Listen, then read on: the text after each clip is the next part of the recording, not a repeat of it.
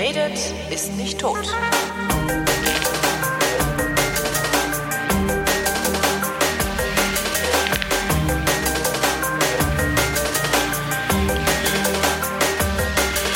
Hier ist eine völlig neue Ausgabe der völlig neuartigen, retrofuturistischen, ironisch modernen, geil urbanen Unterhaltungsmatinee mit Tradition, die fast alle Fragen vrindheitsgemäß, jedoch garantiert nicht zeitnah beantwortet. Hier ist die Vrindheit mit Alexandra Tobor.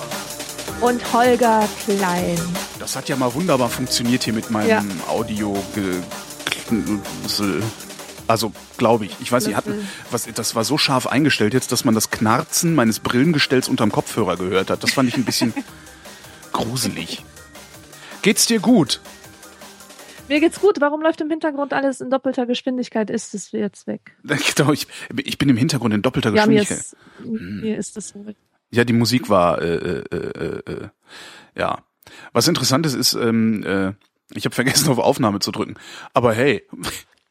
Nee, ach da, auf dem Backup-Recorder ist die Aufnahme. Dort dann ziehe ich die nachher Gut. davon. Also das sonst, sonst muss ich das nachher nochmal neu davor produzieren. Merkt ja eh keiner, hört ja eh keiner, keiner zu hier.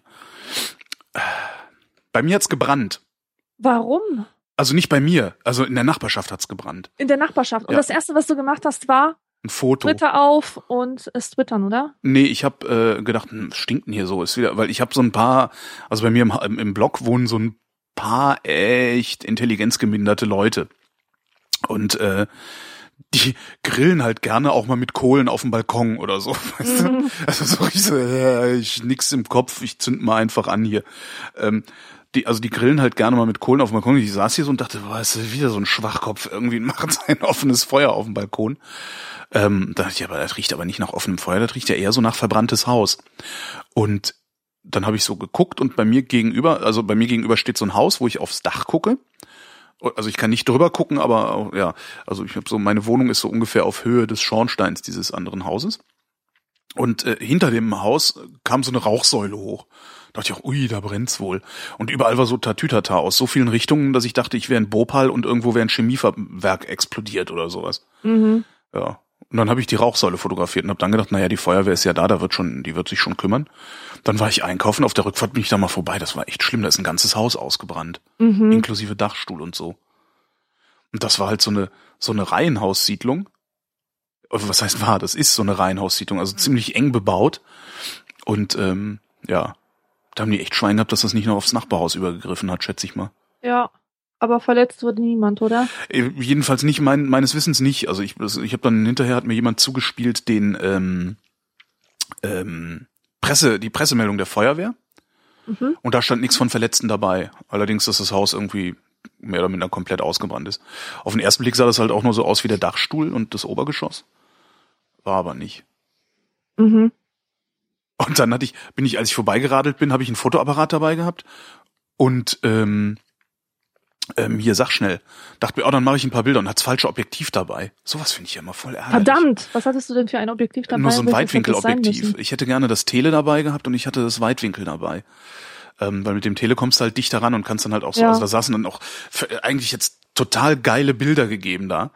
Ähm, da saßen nämlich dann so, als es war halt längst gelöscht und äh, Kriminalpolizei war schon da, also so Zivilpolizisten und haben da irgendwie ermittelt oder was sie dann machen, also standen da so rum. Und äh, äh, dann saßen halt so Feuerwehrleute irgendwie im Schatten und haben sich so ausgeruht. Und das sind so die klassischen Bilder, so, ne? Mhm. Berichte aus dem Kriegsgebiet irgendwie. Waren paar, Ja, also es hätte ja, ein paar ja. sehr schöne Das- Bilder geben. Das Und, kann man super inszenieren, ja. Und ich habe mich, ich weiß, gar- ich habe mich dann, habe ich gedacht, so Mist, kein Tele dabei. Und dann habe ich mich schäbig gefühlt. Habe ich mich zu Recht schäbig gefühlt? Äh, weil du diese Situation ausgenutzt hast. Ja. Äh, nein. Äh, hast du dich mal mit Kriegsfotografie befasst? Nee. Ja, ich mich schon. Und auch so mit Ereignisfotografie und sowas. Und ähm, was man bei all diesen Bildern sieht, ist, dass ähm, die Fotografen wirklich trotz allem, was sie Schlimmes sehen, immer diese ästhetische Brille anhaben. Sie suchen sozusagen, sie streifen da durch die qualmenden Sachen und suchen Motive, die, ähm, die schön sind, ja, oder die, die sie erinnern an ähm, bestimmte Motive aus der aus der abendländischen Kunst. Zum Ach. Beispiel ähm, diese Pieta, die Mutter mit dem Jesus, mhm. äh, mit dem Sterben, also mit dem toten Jesus auf dem Schoß. Ähm, das ist ein Motiv, das taucht immer wieder in Kriegsfotografien auf. Das heißt, der Stimmt. Fotograf ist in so einer Art Rausch, ja, und unbewusst sieht er die ganzen ähm, äh, ikonografischen äh, Bilder ja. und versucht sie sozusagen zu, ähm, zu replizieren oder ähm, also halt wieder, wieder diese klassischen Motive zu ergattern. Ah. Und das, ich habe auch ergibt mal sehr ähm, viel, das ergibt sehr viel Sinn, ja. Mhm. Und ich habe auch mal so ein ähm, äh, so ein Seminar dazu gehabt über dieses Thema. Und da ging es um ähm, Fotografie vom 11. September. Und dort zum Beispiel wurden ähm, wirklich Sachen fotografiert von echten Fotografen, die sofort gesehen haben, hey, das erinnert mich jetzt an so Hollywood. Ja, solche mhm. Endzeit-Sachen. Und sie haben sich dann auch so positioniert oder sind so nah dran gelaufen, obwohl es eigentlich lebensbedrohlich war, dass sie genau dieses Bild erfasst haben. Das unterscheidet dann wahrscheinlich auch so Knipser wie mich von richtigen Fotografen. Ne? Ganz genau. Die haben so eine Art, also ich kenne das selber, ich habe selber mal fotografiert und, ähm, und da war ich, mh, mm, da hatte ich so eine richtige, na, wie, wie nennt man das? Ich weiß nicht, man ist wirklich wie in Trance und es ist einem völlig egal, was um einen herum passiert. Man ist mhm. einfach auf der Jagd nach diesem Motiv. Und diese Motive sind tatsächlich äh, klassische Motive die, das, das sind keine originellen Motive, sondern Sachen, die man immer mal wiederfindet. Ja, zwei vollgerußte, erschöpfte Feuerwehrleute, die einfach mit langgestreckten Beinen an der Hauswand sitzen im Schatten. Ja. Das sieht man halt tausendfach, ja, stimmt. Trotzdem hätte ich es gerne fotografiert. Was macht man dann? Fragt man in so einem Fall die Leute, äh, darf ich von euch ein Foto machen? Weil eigentlich möchte ich das ja aus, aus einer, äh, ich sag mal, sicheren Entfernung machen, ja. wo sie, so dass sie sich noch unbeobachtet fühlen. Ja, ich würde es nicht machen. Ich würde es also ich weiß, man sollte Leute fragen, aber die Leute sagen meistens nein. Deswegen sollte man das trotzdem machen. also ich aus sicherer halt Entfernung. Nee, vor allem, vor allem bei solchen, äh, bei solchen Sachen, wo viel los ist. Ähm, früher habe ich bei bei solchen Protestmärschen fotografiert mhm. und ich bin wirklich den Leuten mit der Kamera in die Fresse gesprungen, habe sie einfach abgelichtet und es war vollkommen egal, ja. Und äh, ein paar Mal wurde ich auch von der Polizei ähm, äh, zur Ordnung gebeten oder wie man sagt. Die haben dann gesagt, dass ich nicht fotografieren darf, jedenfalls also nicht ihre Gesichter. Mhm. Ähm, ja, also es kommt darauf an, in was für einer Situation du bist. Ich glaube, niemand hat wirklich was dagegen, ähm, wenn du ein Ereignis fotografierst. Ja. Denn es interessiert dich ja eigentlich nicht, wer das genau ist und wer Nö. da steht und wie er guckt, sondern dieses gesamte Ding, dieses dieses Ereignis, dieses, diese Erscheinung von Rauch und, und Leute sind da und so weiter. Ich weiß nicht, also ich hätte, ich hätte Probleme damit, in so einer Situation wirklich zu jemandem hinzugehen, der da gerade irgendwie sein Klavier hat verbrennen sehen oder so, und den zu fragen, ob ich den fotografieren darf. Na, den jetzt das, nicht, also schon eher die ja, Feuerwehrleute, ne? Also das, ja. das arme Schwein, dem da das Haus abgebrannt ist, äh, das, das, den, den will ich natürlich nicht fotografieren. Also. Ja. Weil das fände ich halt einen zu, zu starken Übergriff dann auch. Ja. Also genau. weil der genau. hat gerade andere Probleme, als für mich geil auszusehen, halt. Ich weiß gar nicht, ähm, wie das bei Feuerwehrleuten so ist, wie die da drauf sind. Keine Ahnung. Müssten wir mal welche fragen, ne? Also vielleicht hören mhm. ja Feuerwehrleute zu, wäre ja mal interessant. Äh, vielleicht, also ich könnte mir auch vorstellen, dass sie fotografiert werden wollen. Also Exakt. Weil, weil, weil das ist genauso das ist halt wie mit Leuten, die irgendjemand aus dem Wasser gezogen haben, vom Ertrinken gerettet. Dann ist dann in der Lo Lokalzeitung immer so ein Foto, wo derjenige mit nacktem Oberkörper vom Schwimmbecken äh, äh, steht und dann ganz stolz auf die Stelle zeigt, wo das Kind am Ertrinken gewesen ist. Ja, wobei das ist, ist ja dann eher so so äh, diese 15 Minutes of Fame. also ich habe die Erfahrung gemacht, dass wenn man so mit Feuerwehrleuten und überhaupt so Rettungs überhaupt allen möglichen Rettungsleuten redet, äh, die es da so gibt, ähm, die die wollen auch, dass also die wollen auch Verbreitung haben, sagen wir mal so. Die wollen, dass, dass die Menschen wahrnehmen, dass es diese Rettungsdienste gibt und dass da auch wirklich äh, streckenweise übermenschlicher Einsatz geleistet wird. Mhm. Ähm, und das geht natürlich mit so einem Foto, wenn du zwei vollgerußte Feuerwehrleute mit, mit ausgestreckten Beinen da sitzen hast, geht das natürlich sehr, sehr gut. Das Ja. Problem ist, ich würde es halt nie veröffentlichen hinterher. Ja. Also ich würde halt hinterher dann hingehen und sagen, ich habe euch fotografiert, darf ich es veröffentlichen? Das wäre noch eine Genau, Möglichkeit. ja. Aber selbst das würde ich mich wahrscheinlich nicht trauen, sondern würde mir denken, oh, schönes Foto und würde es dann hier behalten und meine Freundin und ich würden es uns angucken. Mhm. Aber sonst halt keiner. Ja. Es ist halt schlimm, wenn man jemanden fotografiert oder man fotografiert etwas, aber jemand hat sich jetzt selber persönlich fotografiert gefühlt, kommt dann zu einem hin und verlangt, dass man das Foto löscht Ja. Vor seinen Augen. Habe ich noch nicht Das- erlebt, aber da gibt's auch Tricks, wie man das umgehen kann. Also Mhm. ähm, und zwar mit einem etwas etwas weitwinkliger, etwas weitwinkliger fotografieren äh, und ähm, nicht so aussehen, als hätte man diesen jemanden fotografiert. Das Ja. heißt, wenn du irgendwo in einer ich sag, Fußgängerzone stehst oder sowas und es kommen Leute auf dich zu und du willst einen bestimmten Passanten fotografieren, ähm, guckst halt durch deinen Sucher und fokussierst ein bisschen rum und fokussierst und guckst weiter, während er an dir vorbeigeht und hast aber das Foto längst gemacht. Ja. Das heißt, für ihn siehst du dann so aus, als hättest du nicht ihn, sondern irgendwas hinter ihm äh, Genau. ins, aufs Korn genommen. was auch gut ist, man nimmt einen Freund mit oder eine Freundin und sagt, komm, stell dich mal so hin und tu so, als würde ich dich fotografieren. Ja. Und das, das geht, ach, das ist herrlich. Besonders wenn man zum Beispiel in einem Café sitzt und da ist eine sehr interessante Person, kann man seine mitgebrachte Person genau daneben positionieren, dann ähm, äh, kurz ähm, scharf stellen auf denjenigen und dann halten und, und dann aber zurück zum Freund oder zur Freundin. Ja. Ja, da finde ich ja dann auch manuell fokussieren ganz angenehm.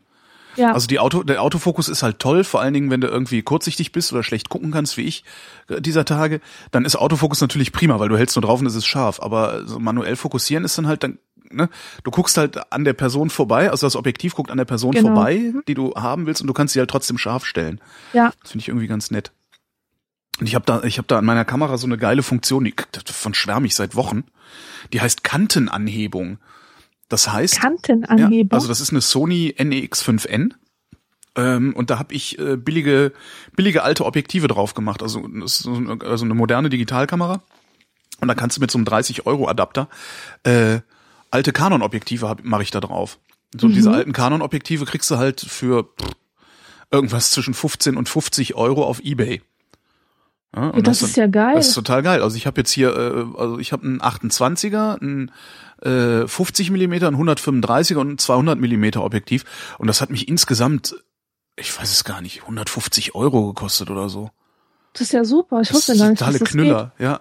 geht. Ja, Und ich habe halt das Problem, ich bin halt kurzsichtig und ähm, mir fällt es dann halt schwer zu fokussieren, also manuell zu fokussieren auf dem Display oder durch den Sucher. Und ähm, die, was die machen ist, ich, ich weiß nicht, wie die das machen, das ist irgendwie Hexenwerk. Ähm, du kannst was einschalten, das heißt Kantenanhebung, und das ist dann, wenn du so scharfe Kanten, scharfe kontrastreiche Kanten hast im Bild, fangen die an zu glitzern im Display und dann ist es Aha. scharf. Vollkommen geil. verstehe ich jetzt nicht ganz. Also, Ja, was, was also- ist dann scharf? die Kanten. Also dann, also die, wenn du, du hast irgendwie, du guckst durch deinen, deinen Sucher, siehst ein Fensterrahmen. Ah, jetzt verstehe ich. Okay, das heißt, auch wenn du blind bist, äh, also für, für Schärfe oder so, kannst Genau. du erkennen, dass es scharf ist. Genau. Und wenn du dann jetzt Super, nicht gerade die okay. Blende so weit offen hast, sondern einigermaßen zu, hast du halt genug äh, äh, Tiefenschärfe, Schärfentiefe, Schiefentärfe, ähm, um, äh, äh, um, um, ja, hast dann eben genug Schärfe irgendwie äh, in, in diesem Bereich.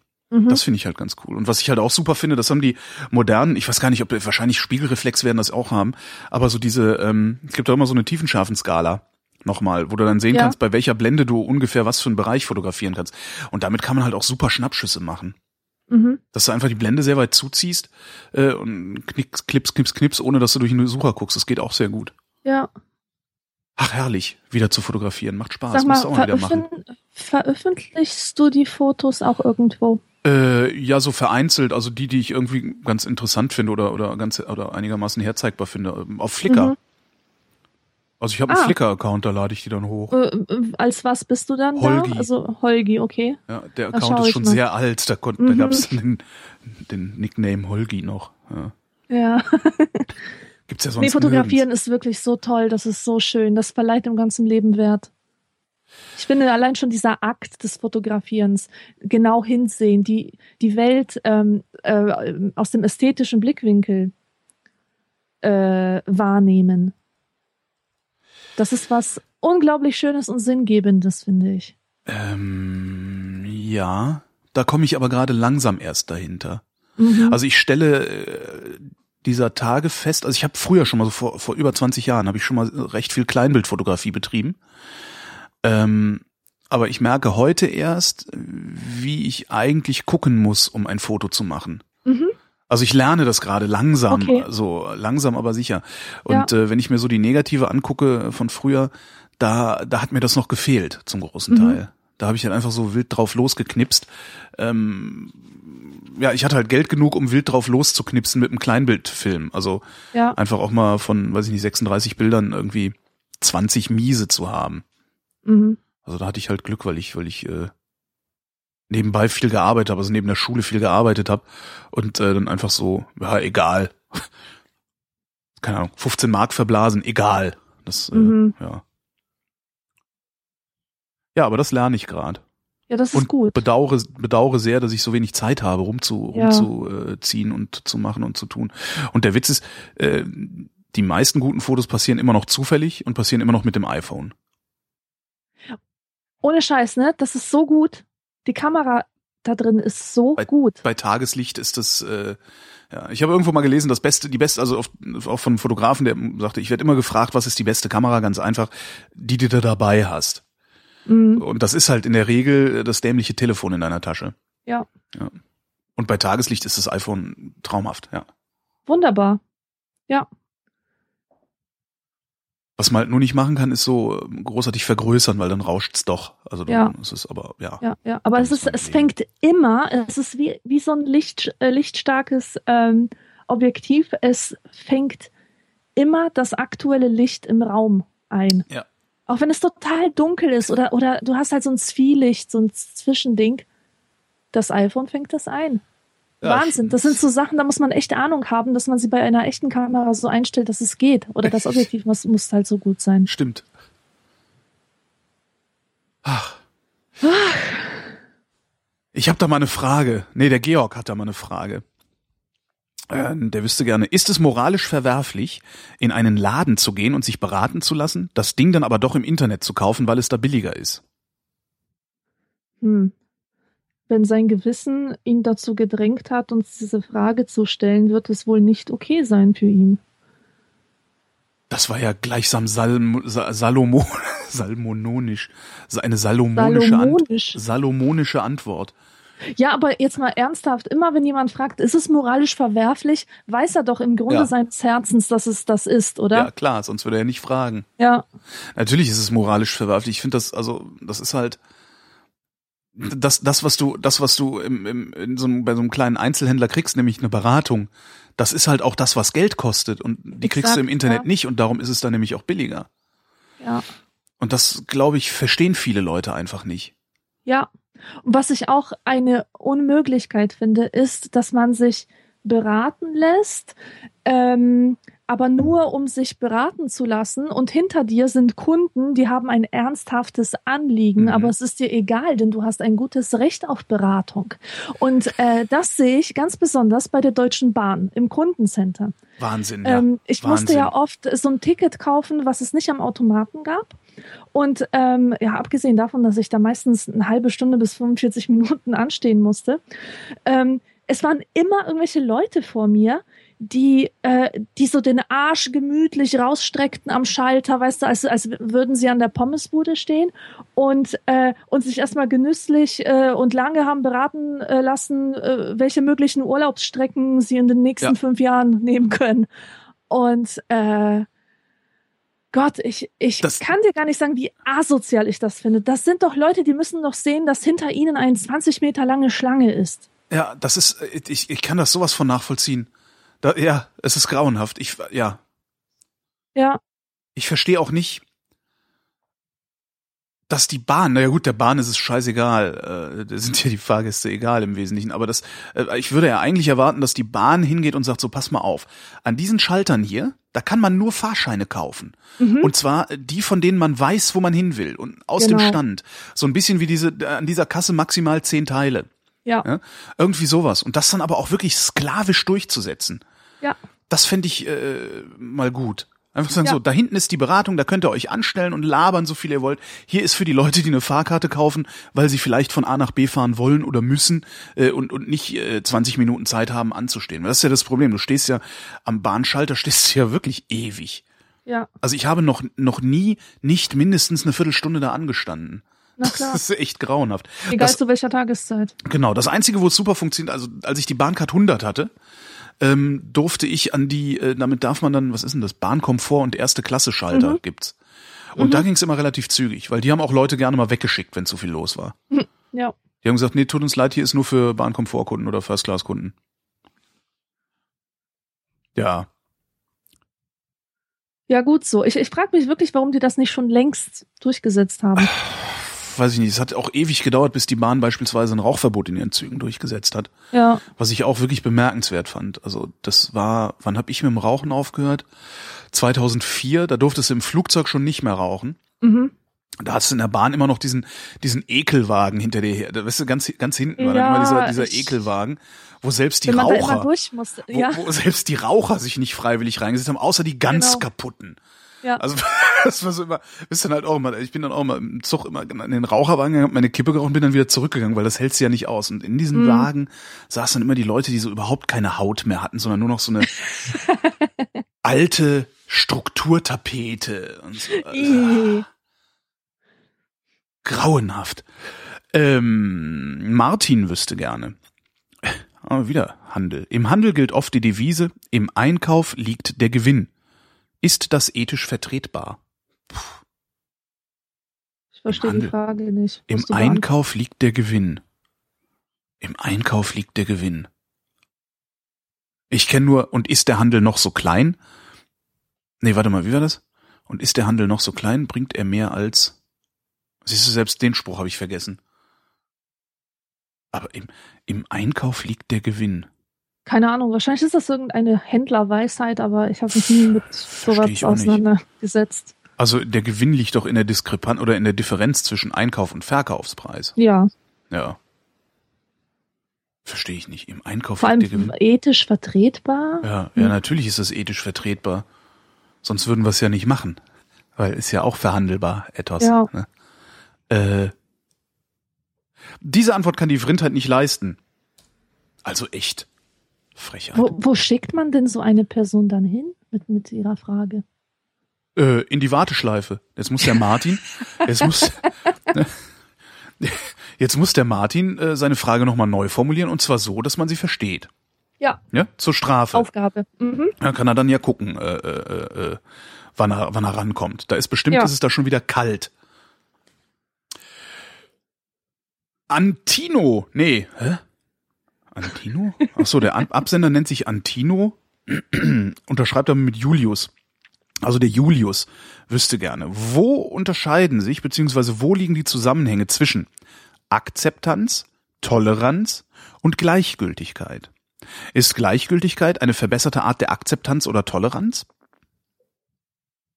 Äh, da gibt's ja diesen, diesen blöden Spruch, den solche Klugscheißer-Leute immer sagen. Das Gegenteil von Liebe ist nicht Hass, sondern Gleichgültigkeit. Habe ich noch Kennst nie ja, ne? gehört. Nee. Hab Was? ich echt noch nie gehört. Echt nicht? Nee. Einsicht ist der beste Weg zur Besserung. Ja, das kenne ich. Sowas sagen die dann auch. Oder Ja. äh, Einbildung ist auch eine Bildung. Ja. Äh, und das mit der Liebe, mit dem Gleichgültigkeit, das ist meistens, ich kenne das aus Talkshows. So. Da sagt irgendjemand, ich hasse dich, du hast mich enttäuscht, ich hasse dich, du dumme Sau. Und dann kommt dann zurück, hey, der, das Gegenteil von Liebe ist nicht Hass, sondern Gleichgültigkeit. Und äh, alle sind dann aufgefordert, darüber nachzudenken. Das ist, ach so, mit dem Denk mal darüber nach Blick. Denk mal drüber Denk nach. mal darüber nach. Toleranz ist Firlefanz. Genau. Finde ich Ähm. übrigens wirklich. Toleranz finde ich ziemlich scheiße. Ich finde Toleranz und Gleichgültigkeit äh, liegen so dicht beieinander, dass man sie Mhm. kaum voneinander unterscheiden kann. würde ich nicht sagen. Also ich habe ähm, ich habe mal so ein so ein ähm, äh, Seminar mitgemacht zum Thema Politik und Religion und da musste ich mich mit John Locke beschäftigen. Mhm. Äh, und John Locke hat im 17. Jahrhundert so drei Briefe über Toleranz geschrieben. Also das, das hieß so Brief halt. Das waren Texte über Toleranz. Mhm. Und ursprünglich war dieser Begriff das, was er bis heute eigentlich bedeutet, nämlich ähm, er bedeutete Duldung. Ihm ging es darum, Toleranz durchzusetzen in der Gesellschaft. Das heißt, andere Konfessionen, also damals waren viele Religionskriege und so, andere Konfessionen zu dulden. Das Ja. bedeutet nur, ähm, dass man ähm, Na, das, naja, dass man, dass man, dass man sagt, ich bin nicht mit dir einverstanden, du hast für mich nicht dieselben Rechte wie ich, du hast auch nicht dieselbe Daseinsberechtigung, aber ich verzichte gütigerweise darauf, dich zu vernichten oder etwas gegen dich zu unternehmen. Das ist Toleranz verstehe. Im, im eigentlichen Sinne. Ja, weißt wo du? Gleich, also wo Gleichgültigkeit, also ich beobachte das halt so im Alltag. Ähm, Berlin gilt ja immer als so unglaublich tolerante Stadt, weil hier jeder äh, machen kann, was er will. Ne? Ähm, und ich behaupte halt, das ist das ist nicht Toleranz, sondern Gleichgültigkeit. Die Leute, die hier leben, ähm, oder den Leuten, die hier leben, sind ihre Nachbarn in einem solchen Maße scheißegal, dass es von außen aussieht wie Toleranz, weil jeder jeden leben lässt. Ähm, und ich habe mit Mm, dieser Art Ja. von Toleranz, die ich so erlebe in meinem Alltag, habe ich ganz, ganz große Probleme. Ich bin ein großer Freund von Akzeptanz. Ich sage, ich nehme genau. dich wahr und äh, Ja. auch wenn mir das nicht gefällt, also so wie du eigentlich auch Toleranz gerade beschrieben hast, ich nehme dich wahr und auch wenn mir das nicht gefällt, mach's halt trotzdem. Geh mir nur nicht zu sehr auf den Sack damit. Also so irgendwie.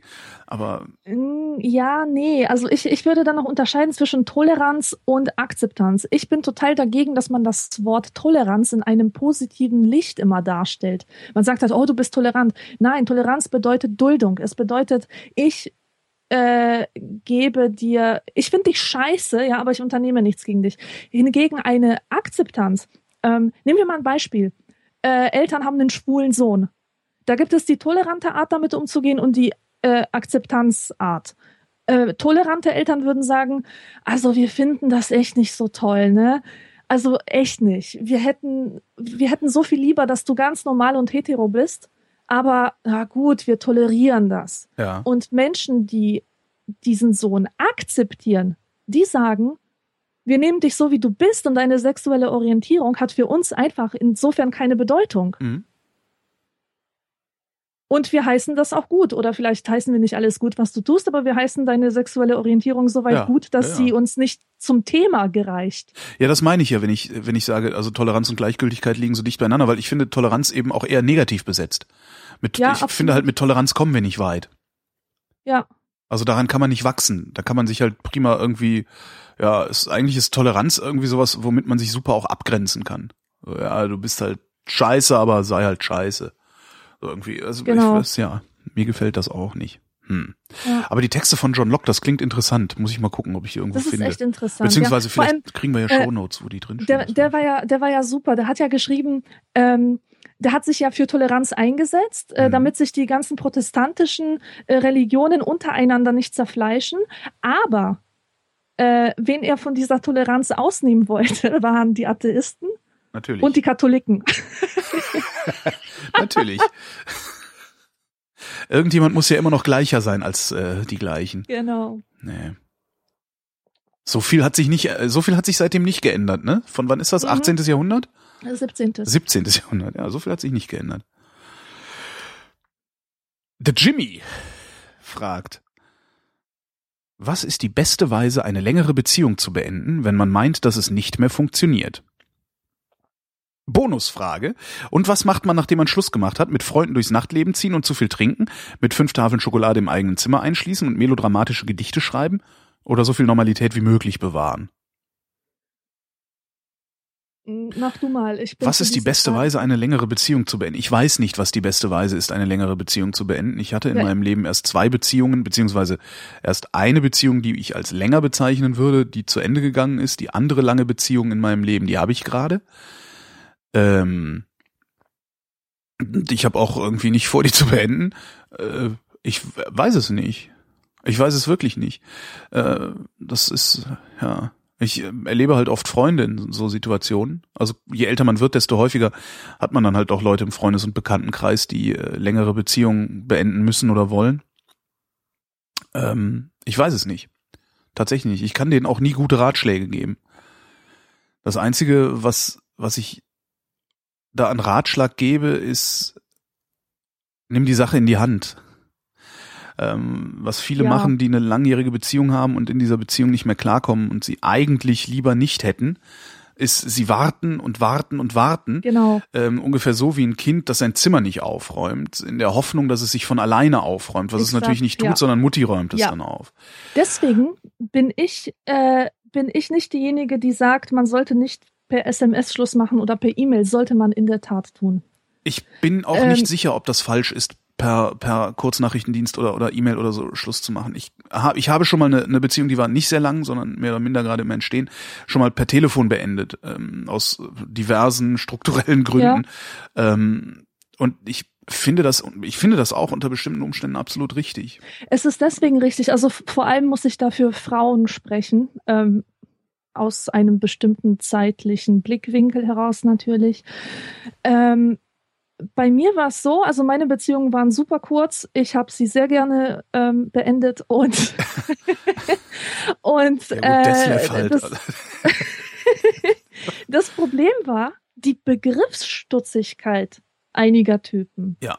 Die dachten, wenn ich sage, ich möchte nicht mit, mit, mit dir zu tun haben oder möchte das beenden, dass ich auf irgendwelche Machtspielchen aus bin. Dass ich ja eigentlich, eigentlich meine ich es ja nicht so. Ja.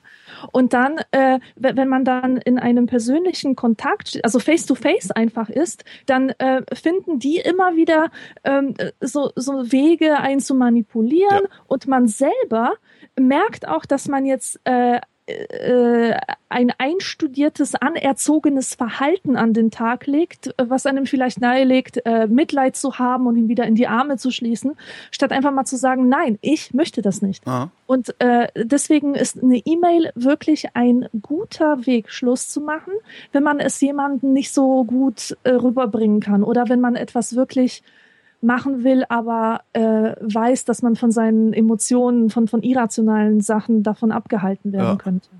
Aber das sind alles so Teenager-Sachen, die ich hier erzähle. Also ich glaube, wenn man wirklich mit jemandem lange zusammen war und schon ein bisschen älter ist, also ich, ich sage jetzt äh, so, so mehrjährige Geschichten, Ja. ja, da sollte man so etwas ansprechen können.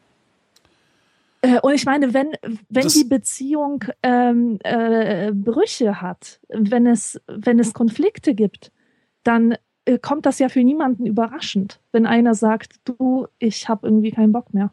Oder? Ähm, die Frage ist, wie kommunikationsgestört die Beziehung eigentlich vorher auch schon gewesen ist. Also ich erlebe das gerade im Bekanntenkreis, da gibt es eben eine Beziehung, die äh, sehr viele Jahre, also die also wirklich einige Jahre alt ist ähm, und in der nie richtig Kommunikation stattgefunden hat. Mhm. Ähm, und äh, diese Beziehung endet jetzt gerade und äh, sie scheitern halt auch daran, über das Ende dieser Beziehung sich auszutauschen. Ja, Ähm, das ist ja, es ist halt, ich glaube, man kann das so pauschal vielleicht sogar gar nicht beantworten. Darum gebe ich halt immer nur den einen Rat, nimm die Sache in die Hand. Wenn du Ja. willst, dass sich etwas ändert, dann musst du die Änderung herbeiführen, Ja. weil es gibt nämlich auch Bereiche, also man sagt ja immer, wenn nicht handelt, wird behandelt. mhm. Es gibt aber halt auch äh, Bereiche im Leben, in denen gilt das nicht, in denen passiert halt nichts, wenn man nicht handelt. Und der Leidensdruck wird halt immer größer, was man jetzt auch als Behandlung bezeichnen kann. Was ich wichtig finde, ist, wenn man eine Beziehung beendet, ähm, keine Kommunikationsverweigerung zu betreiben. Ich finde es wichtig, dass derjenige, der die Beziehung beendet, erreichbar ist für den anderen.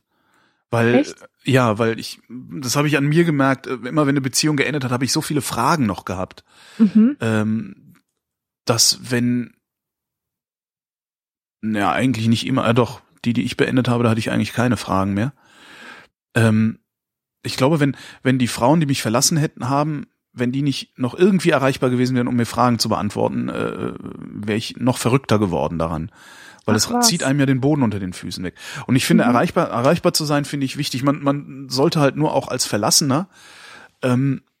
Nicht glauben, dass man jetzt jeglichen, jeden Anspruch auf Kommunikation, weil man ist ja selbst der Leidtragende. Darum äh, müssen jetzt alle auf einen Rücksicht nehmen, so auch ähm, der, der mit einem Schluss gemacht oder die mit einem Schluss gemacht. Das natürlich auch nicht. Ja. Aber wenn ich dann irgendwie da sitze und äh, ratlos bin und einen Brief oder eine E-Mail schreibe, was man ja heutzutage eher macht, ähm, dann muss darauf auch eine Antwort kommen. Alles andere Mhm. wäre, glaube ich, sehr, äh, sehr rücksichtslos. Und ich hasse Ja. nichts mehr als Rücksichtslosigkeit. Ja, Ja. Ja. Da war aber noch, noch eine Frage. Äh, im Bonusfrage, ne? Was macht man, wenn man Schluss, dann nachdem man Schluss gemacht hat? Mit Freunden durchs Nachtleben ziehen, viel trinken, fünf Tafeln Schokolade im eigenen Zimmer einschließen, melodramatische Gedichte schreiben oder so viel Normalität wie möglich bewahren? Das klingt jetzt eher so wie die Fragen von jemandem, der verlassen wurde, oder? Ja, irgendwie schon. Absolut. Aber ich kann auch verstehen, dass ein großer Kummer darin liegen kann, jemanden verlassen zu haben. Oder zumindest Schuld- oder Schamgefühle. Oder ähm, ja, ja, so ein Schuldbewusstsein eigentlich, dass man dafür verantwortlich ist, dass ein anderer leidet.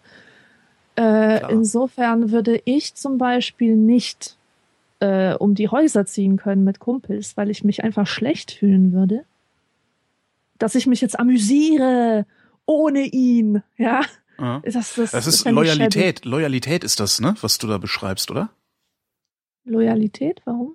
Nicht? Wem gegenüber? Na, Diesen Partner Dem gegenüber. Ex gegenüber. Das ist ach, immer, wir, es, es war so eine schöne Zeit bis zu dem Moment, wo es keine schöne Zeit mehr war. Äh, Ja, Jetzt kann ich das doch nicht in den Staub treten, indem ich äh, wieder eine schöne Zeit mache. ja, Also- genau. Das ist, es ist so eine Sache, die nicht lösbar ist, ne? Vielleicht ist das der Grund, dass unsere Eltern so lange zusammengeblieben sind. Ja, Der, ich weiß nicht. Jeder hat doch, ja, Moment. Äh, jeder hat doch seine eigene Art, damit umzugehen. Und das hängt von so vielen Faktoren ab, ob Ja. man zusammen gewohnt hat, ob man nicht zusammen gewohnt hat. Ob man eine, eine Beziehung hatte, die auf, ähm, die auf Austausch von leeren Floskeln beruhte oder ähm, auf echten Gefühlen, ob man authentisch war oder nicht und so weiter. Aber Mhm. nächste Frage. Aber nächste Frage. Peter äh, schreibt, Hallo Holger und allerbeste Vrindheitsgestalterin Alex. Schon öfters ist ja das Thema E-Books gefallen. Nun würde ich gerne fragen, wie interessant sind solche Bücher aus Sicht einer Autorin? Und damit Holger auch was zum Antworten hat, kann man das Nexus 7 dazu ordentlich nutzen, E-Books äh, und Comics zu lesen? nee, kann man nicht. Jetzt antworte du. also weiß ich nicht. Okay. Ähm, Self-Publishing meint er wohl, oder? Also wie interessant das für mich dann als Autorin ist. Weiß ich nicht, ja, nicht nur Self-Publishing. Hast, findest du es prinzipiell gut, dass deine Bücher auch äh, als E-Book erscheinen oder findest du es prinzipiell schlecht? Ich finde es prinzipiell super und ich finde es auch prinzipiell toll, wenn Leute das äh, File sharen, ja. Mhm.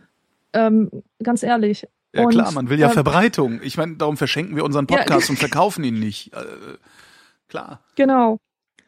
Äh, ich finde E-Books super in jeder Beziehung eigentlich. Ähm, was ich halt schwierig finde, ist, ist dieses, dieses Self-Publishing.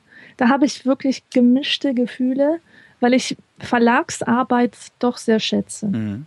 Äh, die Verlage sind erstens ein, ein gutes Sieb, um den ganzen Schrott auszusieben halt. Die Ja. haben immer ein Programm und man weiß ungefähr, was man da zu erwarten hat.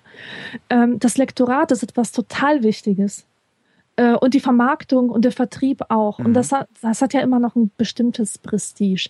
Und es, es ist nicht einfach so, dass man hersagen kann und, und äh, also hergehen kann und sagen kann, ich habe ein Buch geschrieben. Ja, wo denn? Bei Bot. Ja, Books on Demand. Ach so. Äh, Ja. Oder ob man sagt, äh, ich habe ein Buch geschrieben und es erscheint bei, keine Ahnung, Hansa oder so. Ja, und es ist halt Ähm, durch, durch eben diese ganze Filterkaskade erstmal gelaufen. Das ist ja Genau. wirklich wichtig. Das Es hat eine, schon bedeutet, jemand. das eine bedeutet, hey, andere Leute haben befunden, dass mein Buch auch gut und vermarktungswert Genau. ist. Und das andere bedeutet, ähm, ja, ich bin halt so schlecht für sämtliche Verlage. Was natürlich ein bisschen schade ist, weil äh, das ist halt Kulturindustrie. Ne? Also der, der Mhm. Wert eines Buchs ergibt sich daraus, dass es vermarktbar, für vermarktbar gehalten wird. Das, und das finde ich, das ist wieder, also was heißt nicht der Wert eines Buchs, eigentlich der Wert eines Werkes ergibt sich dann daraus, dass es für vermarktbar gehalten wird. Was wiederum ein bisschen schade ist, aber das ist halt auch so eine alberne, alberne Kapitalismuskritik aus, Ja. wir kommen da ja eh nicht raus. Ja.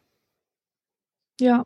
Ja, das ist halt schade. Vor allem kann es ja dadurch gerade, und dann ist es ein guter Weg für Autoren, es kann ja durch, dadurch, ähm, Ach, es gibt ja immer Interessenkonflikte zwischen Verlag Ja. und Autor, denn der Verlag möchte ein Produkt, ein vermarktbares Produkt, Mhm. ein Buch, das sich verkauft. Und der Autor hat das Gefühl, eigentlich seine Seele zu verkaufen, ja, Ja. etwas ganz Persönliches.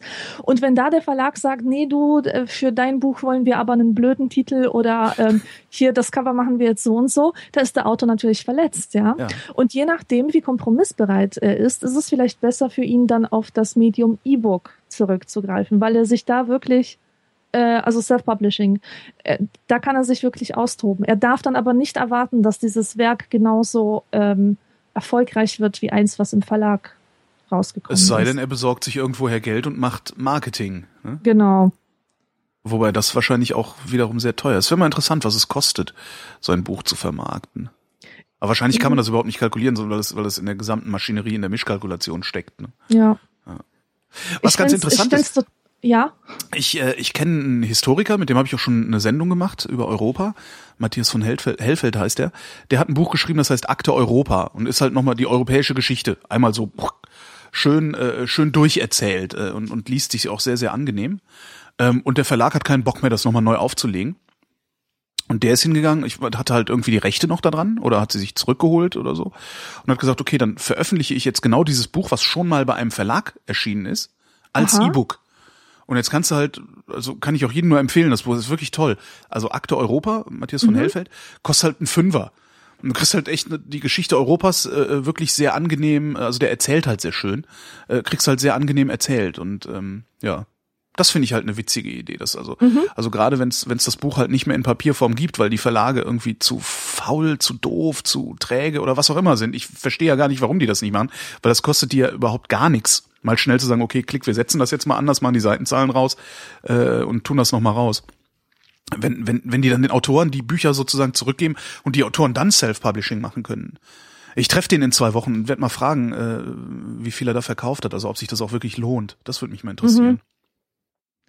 Was mich immer wieder schockiert, ist, wie wenig Ahnung viele Autoren haben von Typografie und Grafik und Gestaltung allgemein.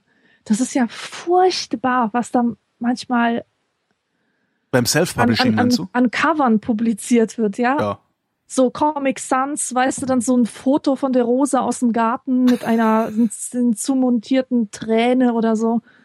Und das Ganze heißt dann Sehnsucht im Wind. Das hast du wirklich schon mal irgendwo gesehen, oder? Äh, was? Sehnsucht im. Nee, Nicht- also das, das habe ich mir jetzt ausgedacht, wie das aussehen könnte, aber ähm, Das wäre aber auch ein Titel schönes Blog, ne? Al Ja. Alberne Buchcover. Ja, Oder so als Generator. Das wäre sowas, so, so wie diese Zufalls-T-Shirt-Maschine von Katrin Passig. Könnte man bestimmt auch so, Ja, so ein alberne, alberne Buchcover-Generator ja, basteln. super. Vor allem Buchcover haben ja, äh, die folgen ja bestimmten Typologien. Zum Beispiel, also das habe ich echt gefressen, ne? So für für Frauen, Frauenliteratur, freche Frauen, äh, dass äh, der Covertypus mit einem Frauen? süßen Nagetier. Es ist ein Mäuschen oder ein Hamster und die sind dann noch aufgekitscht. Ähm, tragen kleine Schüchen oder haben ein Schleifchen auf dem Echt? Kopf. Und da könnte man wirklich mal versuchen, so eine äh, Typologie der Buchcover zu machen und das zu so einem Zufallsgenerator zusammensetzen. Das ist eine sehr gute Idee. Das ist ja furchtbar. Das ist mir Ja. echt noch nie aufgefallen, aber ich gucke nach solchen Büchern halt auch nicht. Das äh, Ja, ist vielleicht mein Vorteil. Ja, ich auch nicht. Ja, Entschuldigung. Ich, ich lese sowas, ich lese sowas Dann, auch nicht, aber es ist, ähm, ich interessiere mich dafür. Ich interessiere mich wahnsinnig dafür, wie Bücher vermarktet werden und ich gucke mir regelmäßig die äh, Vorschaukataloge von den Verlagen an, um mir das Hm. reinzuziehen. Und das wird halt immer äh, einander immer ähnlicher. ich antworte noch kurz auf diese Nexus 7 Frage, das ist das Tablet von Google. Ähm, ob man damit ordentlich E-Books nutzen könnte oder Comics lesen könnte. Ähm, Comics weiß ich nicht, ich habe noch nie Comics auf dem E-Book gelesen, ähm, sondern immer nur als, als Druck. Äh, Bücher gar nicht. Ich habe größte Probleme damit, Bücher auf selbstleuchtenden Displays zu lesen. Ähm, das ermüdet, das ermüdet mich ungeheuer. Also ich habe es mal geschafft, ein Buch auf dem iPhone zu lesen über mehrere Tage. Äh, und zwar von Bernie Meyer, Mandels Büro. Tolles, tolles Buch übrigens. Äh, das habe ich komplett auf dem iPhone gelesen. Ähm, aber sonst ist das, also das war wirklich nur so im Notfall und immer wenn ich irgendwo warten musste, mal so 20 Minuten oder sowas. Aber ein Buch von vorne bis hinten auf dem selbstleuchtenden Display würde ich nicht hinbekommen, ohne dass mir die Augen rausfallen und, und, Mhm. und trä tränend rausfallen. Ähm, da finde ich dann halt sowas wie ein Kindle, also so ein, so ein E-Book-Reader, äh, finde ich halt wieder super, weil der nicht selbstleuchtend ist und sich im Ja. Prinzip fürs, für mein Auge anfühlt wie Papier. Mhm. Ja. Darum, also ich würde, und, und vor allen Dingen, er macht nichts anderes, als dass, dass er zum Lesen da ist. Das finde ich halt auch super. Also so ein Gerät, das einfach nur ein Buch ersetzt. Oder imitiert. sowas und das klingelt nicht, weißt du, das klingelt nicht, da ist Ja. nicht noch ein Twitter dabei, da kommt nicht noch eine E-Mail rein, da willst du nicht mal noch was nachschlagen, sondern du hast nur dieses Ding und das ist ein Buch. Nur halt nicht als Buch, sondern als Gerät. Wie ist es denn? Also ich, ich spiele mit dem Gedanken, mir einen E-Book-Reader zu kaufen, aber ich lese am liebsten im Dunkeln unter Ja, der das Bettdecke. kannst du vergessen. Du brauchst halt, das ich- ist halt es wie gibt ein keine Buch. Beleuchtung, oder? Es gibt ja, Beleuchtung ich, ich dafür, ja, ja. Es gibt auch so, so äh, schöne, schöne Mäppchen dafür, da kannst du den halt so reinstecken und da sind dann auch Lämpchen drin und sowas. Ja, Aber es ist halt wie ein Buch. Wenn du unter der Bettdecke lesen willst, brauchst du deine Taschenlampe. okay. Dann ist das nichts für mich. Oder so eine Kopflampe oder so. Okay. Aber musst du halt mal ausprobieren mit so selbstleuchtend. Ich komme damit überhaupt nicht klar. Tja. Mal gucken. Eine Mail von Jonas. Wegen persönlichen, wegen persönlichen, persönlichen Kontext, oh, er war aufgeregt, als er es geschrieben hat. Wegen persönlichem Kontext die Frage. Soll man sich von Verflossenen ausreichend, ne, aussprechend trennen oder das Ganze langsam versanden lassen? Hm? Womit wir wieder bei eben waren. Ja. Äh, aussprechend trennen. Nimm die Sache in die Hand. Sieh zu, dass Ja, du etwas handelst. Genau, da würde ich auch sagen, das hängt davon ab, ab wie damaging äh, diese Leute waren, ja. Wenn die wirklich echt krass drauf sind und ähm, viel Zerstörung in der eigenen Seele angerichtet haben, ist es besser zu sagen, ich will mit dir nichts mehr zu tun haben. Wenn das aber ganz nette Leute sind, die einem eigentlich nie was getan haben, kann man das auch versanden Ja. lassen. Also Ach. Schluss machen und dann versanden lassen. Ja, Vielleicht Schluss, aber, aber Schluss machen. Schluss machen in jedem Fall. Also, dass man sagt so, das war's, Ende. Genau. So, ja. Das, ja, ja. Aber ich dachte jetzt eher an ähm, aussprechen, trennen oder versanden lassen, ist halt so, ja, einfach nicht mehr anrufen oder so. Ach so, ja, das ist So scheiße. Weil das fände ich, glaube ich, auch falsch. Also so, will- Ja. so will man halt nicht, äh, einfach so, wie willst du behandelt werden? So wie du behandelt werden willst. Das ist, das ist Mhm. das Mindestmaß, äh, mit dem du andere behandeln solltest. Das finde ich immer. Wenn es für dich okay ist, äh, eine E-Mail zu kriegen, die mit dir Schluss macht, nach fünf Jahren oder so, ähm, ist das das Mindestmaß, was du dem anderen zugestehen solltest. Und dann mal gucken, ob er damit zufrieden wäre. Ja. Ich muss meine Freundin mal fragen, ob sie damit zufrieden wäre. Nur so ganz hypothetisch mal äh, hier. ähm, eine Frage von René. Empfindet ihr Angst oder Unbehagen gegenüber Schlangen? Nö. Ich habe noch nie eine Schlange irgendwie. Also, ich weiß nicht. Ich finde die schon bemerkenswert. Und die sehen ja glitschig aus, aber angeblich sind die ja gar nicht glitschig. Aber ich habe noch nie eine Schlange angefasst oder sowas. Ja. Weißt du, Angst Also und Unbehagen empfinde ich gegenüber diesen sendungsbewussten Reptilien und Insektenfans, die haben echt alle zehn Minuten ihr Schlangenhobby unter die Nase reiben. Es sind oft Menschen, die diese, diese äh, äh, seitlich geschnürten Lederhosen tragen. weißt du? Deslev. Nee. Nee? Nee, andere. andere. Wobei, was ich immer, also es ist schon immer, wenn ich Schlange denke, denke ich an, beißt ist giftig. Also ich kann mir überhaupt nicht vorstellen, dass eine Schlange nicht, mich, mich nicht beißen will. Das schon. Das Ach was, ich, echt? Ja, das kann ich mir nicht vorstellen. Aber ich habe noch nie irgendwie zu Schlangen näheren Kontakt aufgenommen. Ich habe schöne Assoziationen mit, mit Schlangen. Ich, bei Schlangen denke ich ähm, an das Aurin, dieses äh, äh, Amulett aus Die unendliche Geschichte. Das sind ja so zwei ineinander verschlungene Schlangen, die sich gegenseitig in die Schwänze beißen. Und äh, das ist etwas Magisches. Und Schlangen, das ist auch etwas, das gehört so zu, zu Hexen und äh, so wie, Mhm. wie Fledermäuse und ähm, Katzen. Und ähm, das hat für mich was Positives. Also sowas, sowas Uriges einfach. Mhm. Ich empfinde keine Angst vor. Nee, vor Angst auch nicht, aber es ist halt so, ich kenne das halt noch nicht. Ja, Das ist es eher. Also Angst und Unbehagen. Also Unbehagen empfinde ich gegenüber Hunden, die halte ich für unberechenbar. mhm. So. Katzen sowieso, also, aber die sind halt doof. Ja. Also Katzen sind unberechenbar, weil sie halt ziemlich doof sind. Hunde sind unberechenbar, weil die im Zweifelsfall böse sind. Alle Hunde böse. Mhm. Hm. Ja. Solange die Schlange im äh, Dings ist, im, ähm, na, wie heißt es? Terrarium, Her, ja. Herbarium wollte ich gerade sagen. Aber ist es doch. Also, Schlangenherbarium. Äh, ja gut, also so habe ich die auch schon gesehen, so im, in so einem Kasten. Aber das ist halt, da ist halt ein Kasten. Also da, ne, da kannst du mir auch irgendwie, weiß ich nicht, irgendwas Radioaktives hinstellen. Wenn es in einem Kasten ist, äh, so dass das Radioaktive nicht an mich rankommt, ist mir das auch egal. Also Ja. das ist, das ist schon, also wenn, dann ging es mir schon darum, die anzufassen oder so. ja.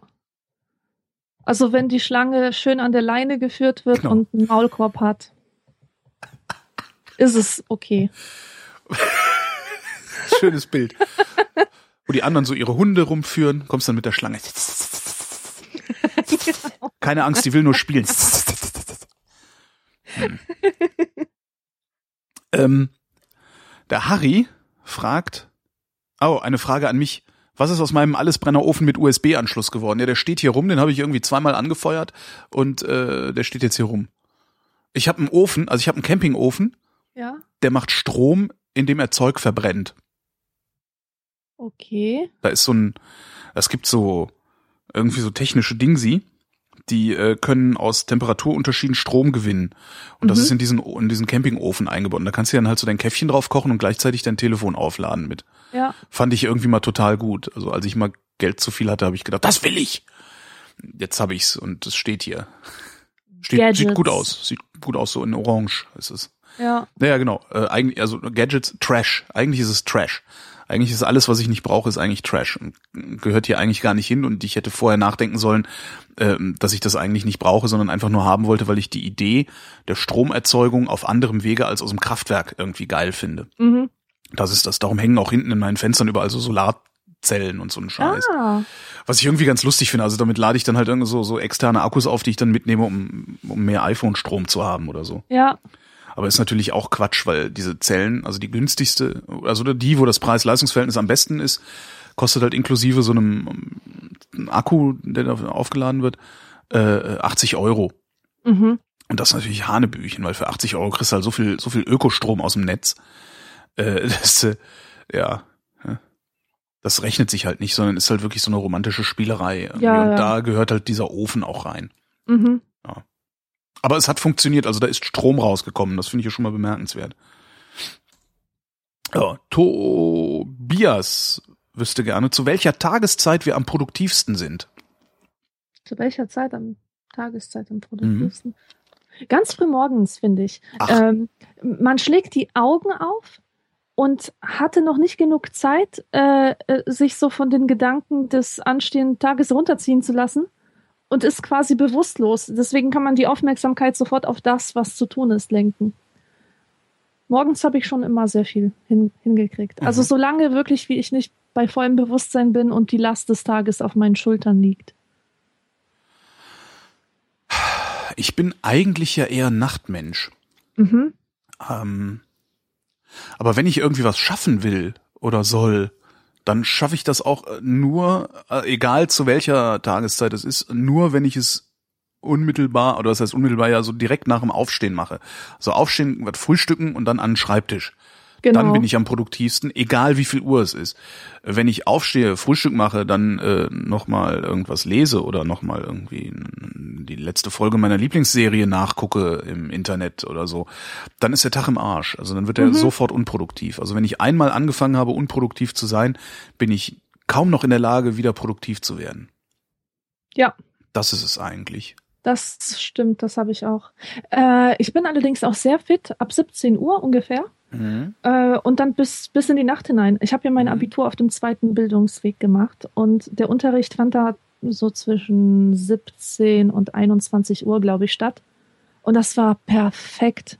Diese geistige Klarheit, die ich da hatte, Wahnsinn. Also auch diese Fähigkeit, Konzentration aufrechtzuerhalten, äh, das war ganz anders als in der Schule. Da war ich halt immer bewusstlos Ja. bis, bis die Schule aus war. Und ich verstehe ehrlich auch äh, ehrlich gesagt auch nicht, warum man die Kinder immer noch um 8 Uhr in die Schule schickt. Ja, weil das ist, glaube ich, auch so ein Relikt des Bildungsbürgertums, äh, Disziplin, bla. Genau. Also das muss weg. einen guten Grund dafür gibt's ja wirklich nicht. Also sagen ja auch, sagen ja auch selbst äh, so Schlafforscher und was es da alles gibt, äh, dass wenn man ein bisschen länger schläft morgens, man wesentlich aufnahmefähiger ist. Aber das ist, glaube ich, wirklich, äh, das Bildungsbürgertum hat halt jetzt einfach mal irgendwie ein paar hundert Jahre die Leute gegeißelt mit nix. Also die können halt nix außer irgendwie Bücher lesen und diszipliniert sein. Diszipliniert Bücher lesen und sortieren in ihren Regalen nach Farben oder Ja. sonst wie. Ähm, und das hängt halt so nach. Ja. Und es gibt ja Studien darüber, wie, wie viel besser alles wäre, wenn man Ja. die äh, Schulzeit um nur eine Stunde nach vorne Ja. verschieben würde. Aber das haben wir ja noch nie so gemacht. Das gehört sich ja, Ja. nicht. Ja, ist das halt- dauert Es nicht. geben halt tatsächlich die falschen Leute den Ton an. Das ist so ein bisschen das Problem. Es findet halt auch kein Ausgleich zwischen dem Bürgertum und den Vernünftigen statt. Sondern äh, Mhm. das, das, dieses, dieses äh, ominöse Bildungsbürgertum gibt halt, äh, gibt halt vor, wie der Takt unserer Gesellschaft ist. Ähm, und niemand stellt sich so richtig dagegen, obwohl äh, eigentlich das, was man Bildungsbürgertum nennt, die absolute Minderheit ist.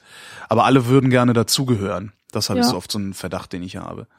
Weil es steigt sich natürlich viel einfacher in dieses Bildungsbürgertum auf, als es sich in, äh, weiß ich nicht, äh, in, in, die, in die Physik oder so aufsteigen lässt, weil da muss man halt richtig arbeiten und da muss man halt auch richtig klar. was begreifen. Und nicht nur Sekundärliteratur zu Goethe.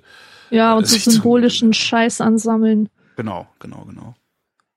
Aber ich bin auch, ich glaube auch, das wird sich irgendwann auch mal ändern. Also weil das Bürgertum verreckt ja gerade. Also, die, das ist, also das, das, das stirbt langsam aber sicher weg, beziehungsweise die, die, diese, dieses Wertesystem äh, Bürgertum äh, stirbt langsam aber sicher weg. Ähm, Ich höre dich gerade sehr schlecht. das macht nichts. Ja. Dieses, dieses äh, Wertesystem Bürgertum, das stirbt halt gerade weg und irgendwas wird an dessen Platz treten und das ist dann vielleicht ein bisschen was Vernünftigeres als äh, ja diese albernen Rituale und Symbole. Ja. So, ich hoffe nur, dass dann nicht nur was Vernünftiges an die Stelle dieser albernen Rituale tritt, äh, weil wenn es nur was Vernünftiges ist, dann bist du ganz schnell in einer Technokratie und das will halt niemand. Also Ja. von ne, von Technokraten regiert werden, das äh, ist, glaube ich, das Schlimmste, was einem passieren kann. Mhm. Also wo alle Irrationalität äh, wegdiskutiert wird oder weggewischt wird mit dem Argument, nein, es ist halt irrational, irrational ist halt irrational, das brauchen wir nicht, man kann die Welt in Einsen und Nullen Ja. oder in Schaltzuständen ausdrücken. Gut, schlecht, Blödsinn. da gibt's halt kein, keine Grauzone. Ja. Der Tobias wüsste außerdem gerne, der hat zwei Mails geschickt und ich bin zu faul, die jetzt nach hinten zu sortieren. Äh, Tobias wüsste außerdem gerne, welche Epoche wir gerne besuchen würden. Welche Epoche? Ja, es gibt viele Epochen und das ist schwierig zu sagen, weil angenommen, wir hätten denselben, dieselbe Sinnesausstattung wie heute, wäre das in vielen Epochen einfach unerträglich. Wenn es im Mittelalter bestialisch gestunken hat, kann man davon ausgehen, dass die Menschen auch daran gewöhnt waren, dass, dass es sie halt nicht so gestört hat. Ja. Ähm, also genauso verhält es sich mit Lärm, Lärm in der Stadt oder so. Mhm.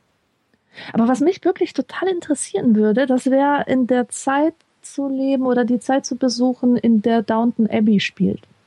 In diese Umbruchzeit, Ende des 19. Umbruchzeit- Jahrhunderts. Die erst, erstes Viertel des 20. Jahrhunderts, Ja. wo, wo auch die Elektrizität aufkommt. Total geil. Ja. Und ähm, ich, was ich mir schon oft gewünscht habe, war der ersten Filmvorführung beizuwohnen. Also da sollen ja Leute aufgestanden und vor Panik, vor Angst rausgelaufen sein. Weil der Zug kam, Ähm, ne? Ja, weil der Zug kam, ganz genau. Das, das finde ich fantastisch. Da wäre ich wirklich gerne dabei gewesen. Äh, überhaupt diese ganze 20er Jahre Zeit, ähm, wo man die spannendsten äh, Kunstströmungen hat, wie Expressionismus, Surrealismus, Dadaismus. Ähm, also allein schon von der Ästhetik gefällt es mir. Roaring Twenties, dieser Mhm. ganze Jazz, der dann von den Afrikanern kam, also von den Amerikanern. Und ähm, die Kleidung, ach, das ist, glaube ich, einfach meine Zeit. Ich würde gerne, also ich würde gerne die Aufklärung begleiten können. Mhm. Also ich würde gerne irgendwann im 18. Wann hat das so angefangen? 1750 oder sowas? Nee, eigentlich Noch später, ne? Früher schon. Früher aber schon sogar. Die du. Anfänge der Aufklärung, die liegen meiner Meinung nach, also meiner Einschätzung nach, ähm, schon in der Renaissance, also äh, 16. 15. 16. Jahrhundert, da fängt das ja schon an. Ja. Äh, da entwickeln sich die Wissenschaften sehr rasant weiter. Aha.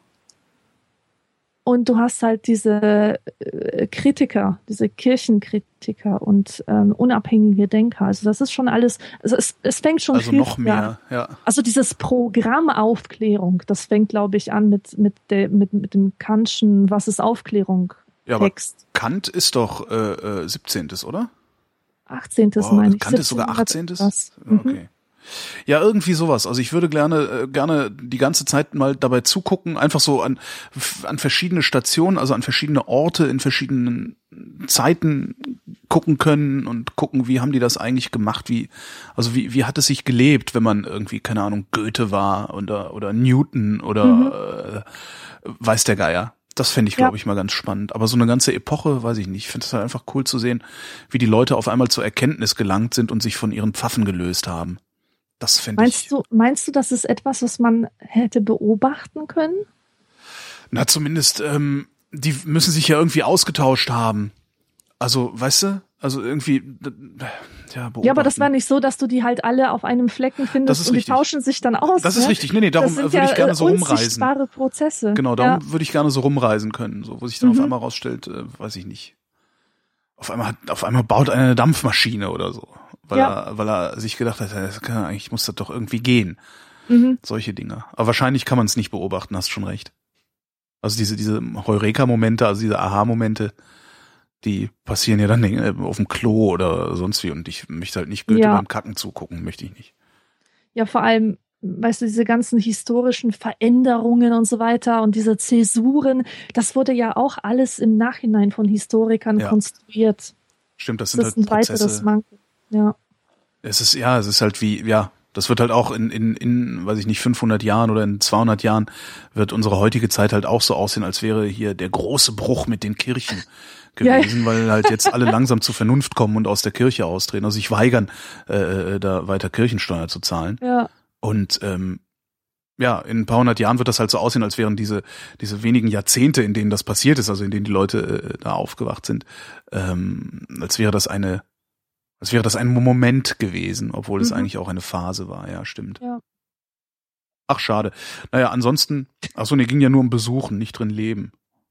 Weil drin leben, leben würde ich gerne in den späten 80er Jahren des 20. Jahrhunderts. Das war die geilste In den Zeit. Spät ja, das finde ich auch. Kurz vor der Wende. Das war Ja, die großartig. absolut Oh mein geilste Gott. Zeit. Ja, Alter geile. Klamotten, Alles war geil. geile Musik. Geld ohne Ende, Wohlstand ohne Ende, es ging immer weiter aufwärts, alles geil. Man darf halt nur nicht, also ja, doch, das schon. Die Klamotten waren halt scheiße. Ja, die waren geil. ja, stimmt, wir fanden die geil, aber das finden die jungen, Ja. jungen Leute von heute ja auch von ihren Klamotten. Und die werden halt in 20 Jahren auch sagen, ach fuck, Ja. Nein, natürlich, die 80er waren furchtbar modisch. Furchtbar. Aber ich finde, das hat alles in diese Gesamtästhetik gepasst. Und ähm, weißt du, ich liebe an den 80ern dieses, äh, dieses ständige Träumen von Florida und Kalifornien, von Miami, diese Palmen und Flamingos und Neonröhren und Wolkenkratzer und äh, äh, äh. Schirmchen im Drink und so weiter und äh, Frauen in weißen Bikinis und diesen großen weißen Hüten. Das ist so geil. Ich Ja. find's echt schade, dass das nicht mehr modern ist. Das war halt alles so eine so eine Illusion, die, äh, die der Kapitalismus, die der Kapitalismus aufrechterhalten musste, weil es ja noch einen Gegenentwurf gab. Ne? Ja, Und auf einmal gab es den Gegenentwurf nicht mehr und dann hat der Kapitalismus sich auch, pff, leck mich. ja. Ja. Ja, das war schön. Naja. Äh, der Johannes schreibt, schaut euch mal das Symbol auf einem USB-Stecker an.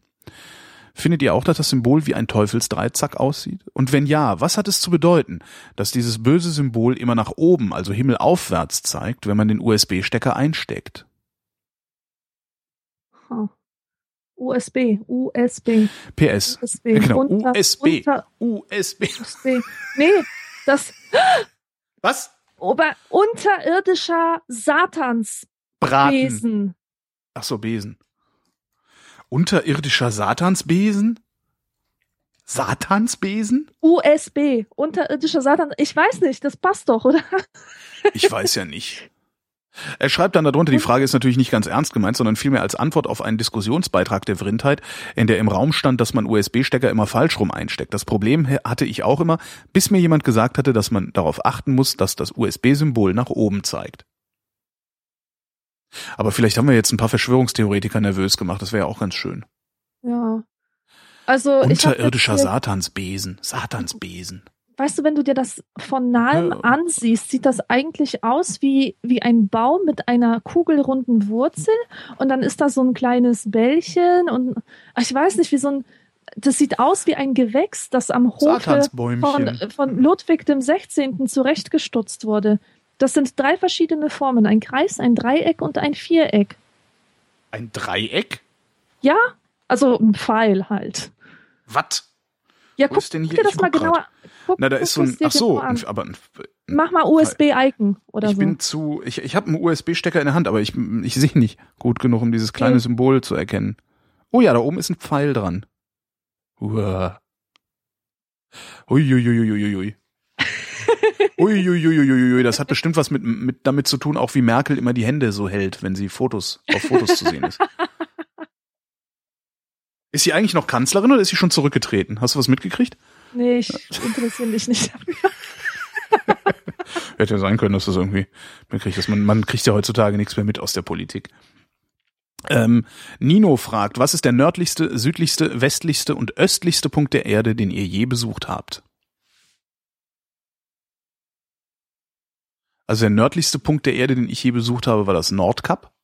Meiner war ein Beschiss. Dänemark. Das ist ein Beschiss. Nordkap, Nordkap. ist so ein, ein Nepp. wie, wie kommst du denn dahin? wie, wie man da hinkommt? Mit dem Auto? Nee, ich meine, wie, äh, was bewegt einen Menschen dazu, dahin zu fahren? Äh, eine Freundin, eine Freundin von mir wohnt äh, so 100 Kilometer südlich davon und ja. die habe ich besucht. Ah, und dann okay. habe ich halt gesagt, oh, ich will zum Nordkap. Und die hat gesagt, nee, das ist Beschiss, lass das. Und ich, ich will, aber ich will, aber ich will. Und dann hat sie gesagt, okay, dann zahlst du die Reise da hoch. habe ich gesagt, ja, super, mache ich. Und die Reise fing dann an damit, dass wir an so einer komischen Frittenbude jeder einen Cheeseburger und eine Cola und Fritten gegessen haben. Und das hat schon irgendwie 30 Euro gekostet oder so. Ich habe das mal verblockt vor vielen Jahren. Muss ich nochmal raussuchen. Und dann fährst du halt so mit dem Auto am Fjord lang, das ist alles total toll und äh, ist auch Mitternachtssonne, also es wird halt nie dunkel. Mhm. Und dann fährst du irgendwie, fährst und fährst und fährst und dann fährst du auf einmal durch so einen, keine Ahnung, vier Kilometer langen Tunnel, den sie da in den Berg gesprengt haben. Und am Ende des Tunnels steht ein Mauthäuschen. Und dann hast du halt die Wahl, bezahlen und weiterfahren oder umdrehen, was ich auch mhm. irgendwie cool finde. Also du darfst erst durch den Tunnel fahren, dann musst du dafür zahlen, dass du durch den Tunnel fährst. Ähm, und äh, äh, dann haben wir, ich glaube, 28 Euro bezahlt. Ein Pkw, zwei Personen, durften dann weiterfahren und waren dann am Nordkap. Irgendwann kommen wir da an und bevor du irgendwo parken kannst, steht ein Mauthäuschen, da sitzt dann jemand und sagt, willkommen am Nordkap. Ein Auto, zwei Personen, 50 Euro oder sowas. Ich weiß es wirklich nicht mehr genau. Es ist oh, wahnsinnig teuer. Mann. Und dann läufst du da rum, dann ist da so eine komische, äh, so eine Ausstellungshalle, wo dann irgendwie so alte Schlitten und ausgestopfte Schlittenhunde und ne, so Blech, mhm. Blechnäpfe und sowas irgendwie in so Dioramen liegen, in so großen. Ähm, dann kannst du noch ein bisschen was essen. Und wenn du Glück hast, ist halt gerade nicht bewölkt. Als ich da war, war bewölkt. Das heißt, es ist halt hell und grau. Na super. Und dann langweilst du dich ein bisschen, dann haben wir noch ein Eis gegessen, dann sind wir wieder ins Auto gestiegen, zurückgefahren und dann kam wieder vor dem Tunnel das Mauthäuschen. Stellt sich raus, das gilt halt nur einmal die Durchfahrt. Das heißt, wir haben schon wieder bezahlt, um da oh überhaupt Gott. rauszukommen. Und das, ja, und dann sind wir halt nach Hause gefahren, waren halt ewig unterwegs. Und das war total frustrierend. Und irgendwie ist das, ja, aber das war der nördlichste Punkt, an dem ich immer war. Hm. Mhm.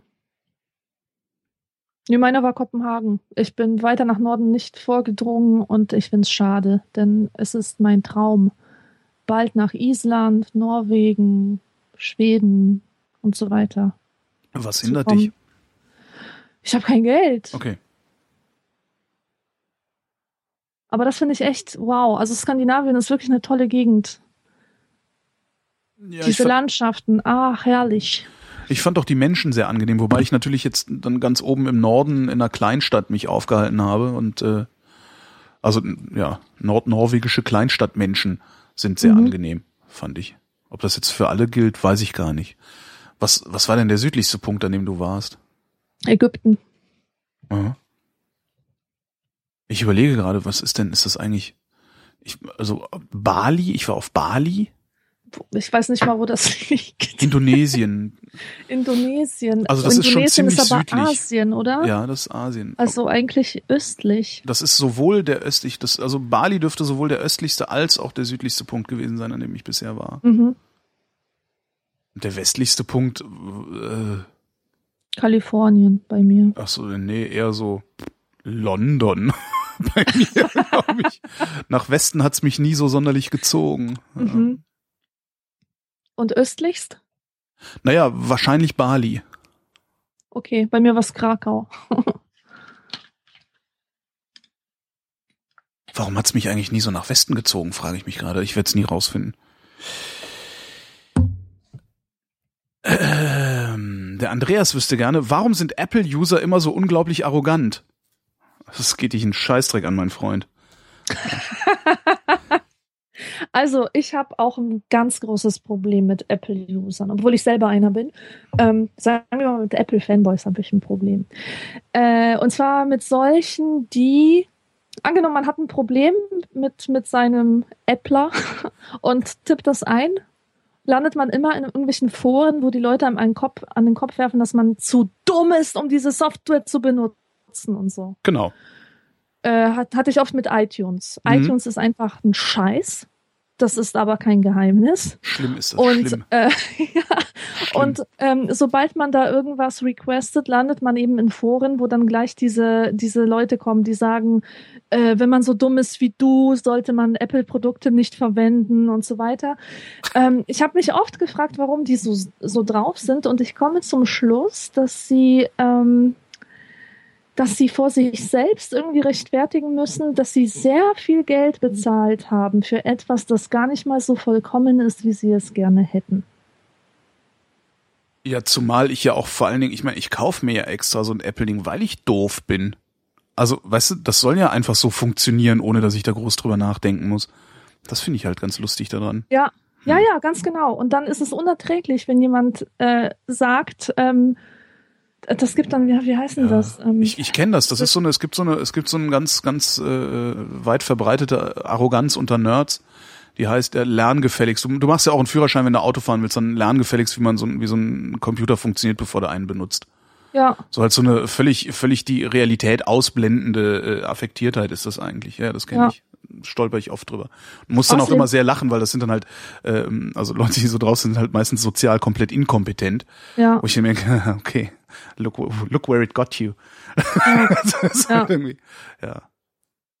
Naja, und Arroganz ist ja generell ein, ein ähm, Merkmal von Menschen mit großer Unsicherheit. Ja, eben, ist halt unsicher, sagen wir ja, mal komplex oder so. Ich meine, wenn sie sich ihrer Sache sicher wären, wenn sie von diesem Produkt hundertprozentig überzeugt wären, dann könnten sie auch auf diese überhebliche Art verzichten und den Newbies einfach helfen und, und äh, den Apple-Kritikern mit einem Schulterzucken Genau. begegnen. Ist halt, ist halt, also was ich wirklich nachvollziehen kann, ist, ähm, es, es, irgendwann wird's lästig, ständig den Newbies zu helfen.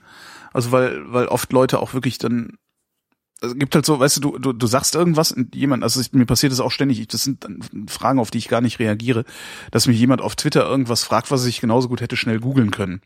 Mhm. Wo ich dann auch mal denke, so, ja, Alter, ey, sorry, aber ne, Auskunftei Ja. bin ich halt auch nicht. Ähm, das habe ich, ich erlebe das halt so im Arbeitskontext sehr häufig. Also es ist ständig neue Kollegen, die äh, in ihre Bewerbungen geschrieben haben, dass sie mit Computern umgehen können und dann da sitzen und doof gucken wie der Ochse vom Berg. ne? Hier, äh, meine Tastatur, also das Z ist auf einmal weg. Ja, weil sie versehentlich die Tastatur von Englisch auf Deutsch umgestellt haben oder so. ähm, irgendwann wirst du dann halt auch genervt. Ne? Ich kann das schon, bis zum gewissen Grade kann ich das nachvollziehen, aber irgendwann ist halt auch Schluss. Mhm. Also das hast du halt auch gerne bei so Krypto-Nerds. Ne? So, das ist ja gerade ein Thema, so verschlüsseln und sowas. Und das war halt über viele Jahre hinweg, wenn du gesagt hast, ja, aber es gibt keine funktionierende Kryptographie-Lösung. So. Natürlich funktioniert das hier, da musst du halt nicht, da muss man halt lernen. Es geht halt alles Mhm. nicht so einfach. Ja, aber funktionieren heißt, es geht einfach. Ja, genau. So, ne? Dann, weil ich Ja. lebe eben in einer Welt, in der äh, es noch andere Sachen gibt, als sich in diese Themen einzuarbeiten. Im Übrigen habe ich ähm, gerade kurz in den in den Chat geguckt. Äh, es gibt diesen Kindle Paperwhite heißt der und der ist selbstleuchtend. Das heißt, der scheint ein, ein eine selbstleuchtendes digitales Papier oder selbstleuchtende digitale, also ja scheint also ja musst du dir mal angucken vielleicht. Ja, aber was bedeutet das, dass das selbstleuchtend ist? Bedeutet Also das, dass ich das heißt, Also, dass ich unter der Bettdecke in der Tat lesen könnte. das bedeutet das. Also ich Okay. vermute mal, dass der dann äh, so wie so eine Digitaluhr früher in den Rand so irgendwas Leuchtendes eingebaut Ja. hat, Mhm. was das Papier halt äh, indirekt beleuchtet. Also so, dass Ja. das Papier dich nicht anleuchtet, sondern ja sowas. ja, das ist super. Schaue ich mir an. Der Jens fragt. Ach so, ap apropos Apple, äh, weil ich werde oft für einen Apple-Fanboy. Ich bin kein Apple-Fanboy. Äh, das, ich benutze diese Sachen nur, weil sie am wenigsten beschissen sind. Also alles andere ist halt noch beschissener. Das ist Ja. halt das große Problem, finde ich. Aber wahrscheinlich ist das auch ein unlösbares Problem, weil natürlich jeder äh, höchst individuelle Ansprüche an so ein Gerät hat, Mhm. die einfach nicht mit einem Gerät von der Stange äh, befried zu befriedigen sind. Ja. Ähm, das müsste man sich dann wahrscheinlich selbst programmieren und dafür braucht man dann wahrscheinlich ein Leben, wenn man das alles selber machen möchte. Aber ja. Das ist eigentlich die ganze Tragik. Apple ist halt nicht gut. Apple ist nur am wenigsten schlecht. Ja. Naja, Apple ist schon gut. Also, Es ist am wenigsten, also ich finde es am Alle- wenigsten alles- schlecht. Also, es ist einfach komplett absurd, das Ganze so anzuhimmeln und zu Ja, verherrlichen. daraus ein als religiöses äh, Ding, wenn es ja. ein Fetisch, weißt du? Diese Zeitschrift, iPad-Bibel oder sowas oder iPhone-Bibel oder wie das heißt, kenne ich gar auf nicht. Hochglanzpapier, wenn das schon so genannt wird. Jetzt mal ganz abgesehen davon, dass es überhaupt quasi religiöse Züge trägt, wenn Leute pilgern, ja, sie pilgern zu Apple Stores, Hm? Um dort einen Fetisch zu erwerben. Fetisch ist ja auch ein Begriff, der aus dem Religiösen kommt. Mhm. Dann dieses ganze Wegmachen von, von Inkonsistenz. Das wird ja alles äh, ausgebügelt. Widersprüche, Inkonsistenzen, ja. Ja. Du bist halt doof, wenn du es nicht verstehst und nicht, aha, kann sein, dass es da Probleme gibt, Ja. ja. Auch diese Verehrung, die Steve Jobs entgegengebracht wurde. Also äh, diese ganze App- Apple-Kultur hat so viel Religiöses, Ja. dass ich darüber sogar schon mal eine Hausarbeit schreiben wollte. Ähm, weil mich das wahnsinnig fasziniert hat. Das nur so am Rand. Ja. Kommen wir zu etwas völlig anderem. Der Jens äh, wüsste gerne, was wir davon halten, dass Biene Maya in der digital überarbeiteten Fassung schlanker gemacht wurde. Die offizielle Begründung ist, dass sie in der alten Fassung aussah wie eine Hummel und nicht wie eine Biene. Kritiker sagen, sie ist für den heutigen Körperkult zu fett gewesen. Äh, weiß nicht. Also das erste Argument finde ich total Hanebüchen. Welches? Weil, dass sie aussah wie eine äh, Hummel ja, und nicht wie eine, ist halt Schwachsinn. so, sie heißt Biene Maya. Biene Maya ist eine Comicfigur, ja, die wurde Genau. bekannt gemacht äh, durch dieses Anime. Und, und als solche ist sie eine Ikone mit ihrem fetten Ärschlein, aus dem Ja. diese kleinen Beinchen äh, äh, äh, äh, herauswachsen. Ja. Und äh, nimm doch mal Mickey Mouse. Es gibt auch keine Maus, die so aussieht wie, wie, wie Mickey Mouse. Es gibt keine Maus mit tellerförmigen Ohren und, und, und so einer komischen schwarzen Gesichtsmaske. Genau, wir müssen Mickey Mouse sofort grau machen. Ja, genau. Weil auch weil Donald ist ja mehr eine Gans als eine Ente. Stimmt. Ja, es ist halt, das ist wirklich ein bescheuertes Argument, aber das ist dann wiederum ein Hinweis darauf, dass es irgendein ein, ein, einen geheimen Grund gibt und äh, das, Genau. und das Und könnte das- natürlich wirklich dieses schlanke äh. Ding sein. Und das finde ich unter aller Sau. Denn ähm, Dicke sind super. Ich finde dick sein toll. Ich Ich finde dicke Bienen toll. Ja gut, okay, vielleicht nicht toll, aber äh, akzeptabel. Die Biene Maya, die ist doch wegen diesem dicken Arsch so lieb. Was ich halt schlimm finde, ist, also Aber es soll, es, es soll jeder, es soll jeder, der dick ist, soll, äh, nee, wie soll ich sagen, also man sollte niemanden, man sollte niemanden dafür verachten, dass er dick ist oder ausgrenzen Ja. oder äh, ihm bestimmte Eigenschaften zuschreiben. Äh, meistens sind es ja negative, außer der Gemütlichkeit. Ja, Ähm, aber ich bin mittlerweile äh, auch weit davon entfernt zu sagen, dick sein ist völlig in Ordnung, dick sein ist kein Problem. Dick sein ist ein sehr großes Problem. Dick sein ist ein sehr großes Problem für die Betroffenen. Genau, denn davon wird man krank. Zweifelsohne, ähm, ja. Es ist zwar, ich weiß nicht, ob du ähm, Anke Gröners Buch gelesen hast, Nudeldicke Dern. Die hat ja Äh, mal geguckt, inwieweit es tatsächlich zu höherer Mortalität führt, dass man dick ist Ja. und so. Äh, das ist wirklich mindestens umstritten, dass man vom Dicksein früher stirbt. Was aber halt nicht umstritten ist, ist, dass man vom Dicksein bestimmte Krankheiten bekommt. Ja, Äh, eine davon habe ich. Ähm, das ist der Bluthochdruck. Mhm. Ähm, und äh, höchst sehr wahrscheinlich, natürlich kann man auch das sagen, höchst sehr wahrscheinlich ist auch eine Thrombose, die ich gerade habe, ähm, darauf zurückzuführen, dass ich stark übergewichtig bin. Ich habe nämlich eine Augenthrombose bekommen und ähm, habe das vor einer Woche diagnostiziert gekriegt und Oh. sehe seitdem die Welt ein wenig anders. Also die Welt des Dicken sehe ich gerade ein wenig anders. Das ist Ja. nämlich nicht so cool. Ja. also und und ähm, ja und ich rede halt gerade, also ich habe jetzt gerade ja für die für, für, für den anderen Podcast, also für den Resonator, habe ich halt auch mit Wissenschaftlern gesprochen, die sich auch mit den mit den großen Volkskrankheiten beschäftigen und die sagen halt einhellig, das Bauchfett ist ein Problem. So, also da korreliert irgendwas mit Krankheiten, die wir nicht haben wollen. Also Bluthochdruck, Diabetes, äh, ähm, was gibt's denn dann noch hier, Demenzerkrankungen und sowas. Ja. Ähm, und das finde ich schon hart. Also ich habe gerade ein großes Problem damit, übergewichtig zu sein. Und zwar nicht aus sozialen Gründen. So, dass ich, äh, ich finde mich hässlich, ja, äh, Ja. finde ich auch, aber ist mir halt Wurst. Ne? Weil im Prinzip, also da haben ja die anderen das Problem mit, dass ich, wenn ich kacke Ja. aussehe, ist es ein Problem der anderen. Ja. Äh, zunächst mal. Aber ähm, ich mache da gerade, äh, findet bei mir so ein Bedeutungswandel statt. So Das ein ist bisschen. Also ich gut. finde das halt nicht mehr egal. Das ist sehr gut, aber dabei wird ja eine schlankere Biene Meier auch nicht helfen. Das ist richtig. Genau. Und das finde ich halt auch falsch. Also ich, ich finde, wenn jemand dick ist, dann ist der halt dick. Und wenn er da Bock drauf hat, dann hat er da halt Bock drauf. Ja. So, und wenn er sagt, ich esse halt gerne jeden Tag drei Burger, einen zum Frühstück, einen zum Mittagessen, einen zum Abendessen und dann noch eine Packung Snickers hinterher, einen Karton, dann ist das halt okay. Mhm. Ähm, für den. Aber halt nicht für alle. Ja. Das muss ich auch noch, äh, das habe ich noch nicht genau ausformuliert und das habe ich mir auch noch nicht genau gedacht, weil ich gerade äh, äh, noch noch in so einer Findungsphase bin. Also ich, äh, ja, tja, ja. Aber also Biene Maya, äh, das ist halt. Äh, Barbie wird doch auch irgendwie immer schlanker oder wie war das, ne? Äh, nee, nicht immer schlanker, sondern immer in Anführungsstrichen dicker. Also früher hatte sie Körpermasse, wo Gesundheitsmediziner sagen würden, okay, wenn jemand wirklich diese Körpermasse hätte, wäre er nicht überlebensfähig. Ähm, und jetzt wird sie an, an echten Körperbau angepasst, Ja. sieht aber immer noch aus wie eine überlebensfähige Magersüchtige, sage ich mal. Ich glaube, die ist, die ist ganz weit davon entfernt, wirklich äh, äh, so realistische Körperformen zu haben. Dafür ist sie auch gar nicht gedacht. Die Barbie ist eine Modepuppe. Die ist wie ein Mannequin in, im Schaufenster Ja. oder wie so ein Ankleideding, an, an dem man äh, Mode ähm, entwirft. Mich würde ja auch mal interessieren, ob das, was, äh, äh, was immer wieder so behauptet wird, dass das, also sowas wie Barbie dafür verantwortlich ist, dass kleine Mädchen äh, Essstörungen entwickeln und so, ob das überhaupt stimmt. Oder ob das einfach nur so eine, so, so, eine- so eine gefällige, weil sehr plausible Verschwörungstheorie eigentlich ist. Das fände ich mal interessant. Habe ich mich auch noch Mhm. nie drum gekümmert. Ja, das kann man so natürlich nicht sagen. Ähm oder ob, ob äh, hier Germany's Next Topmodel auch für die erhöhte Bulimie und so weiter verantwortlich ist. Das Problem ist, es wird ja immer so argumentiert mit, mit, ähm, na, Mit so heißt- Einzelfaktoren eigentlich. Nee, ne? Mit so, mit so, äh, ähm, ähm, na, nicht Zufall, nein, nicht Korrelation, sondern Kausalität. Wirkung.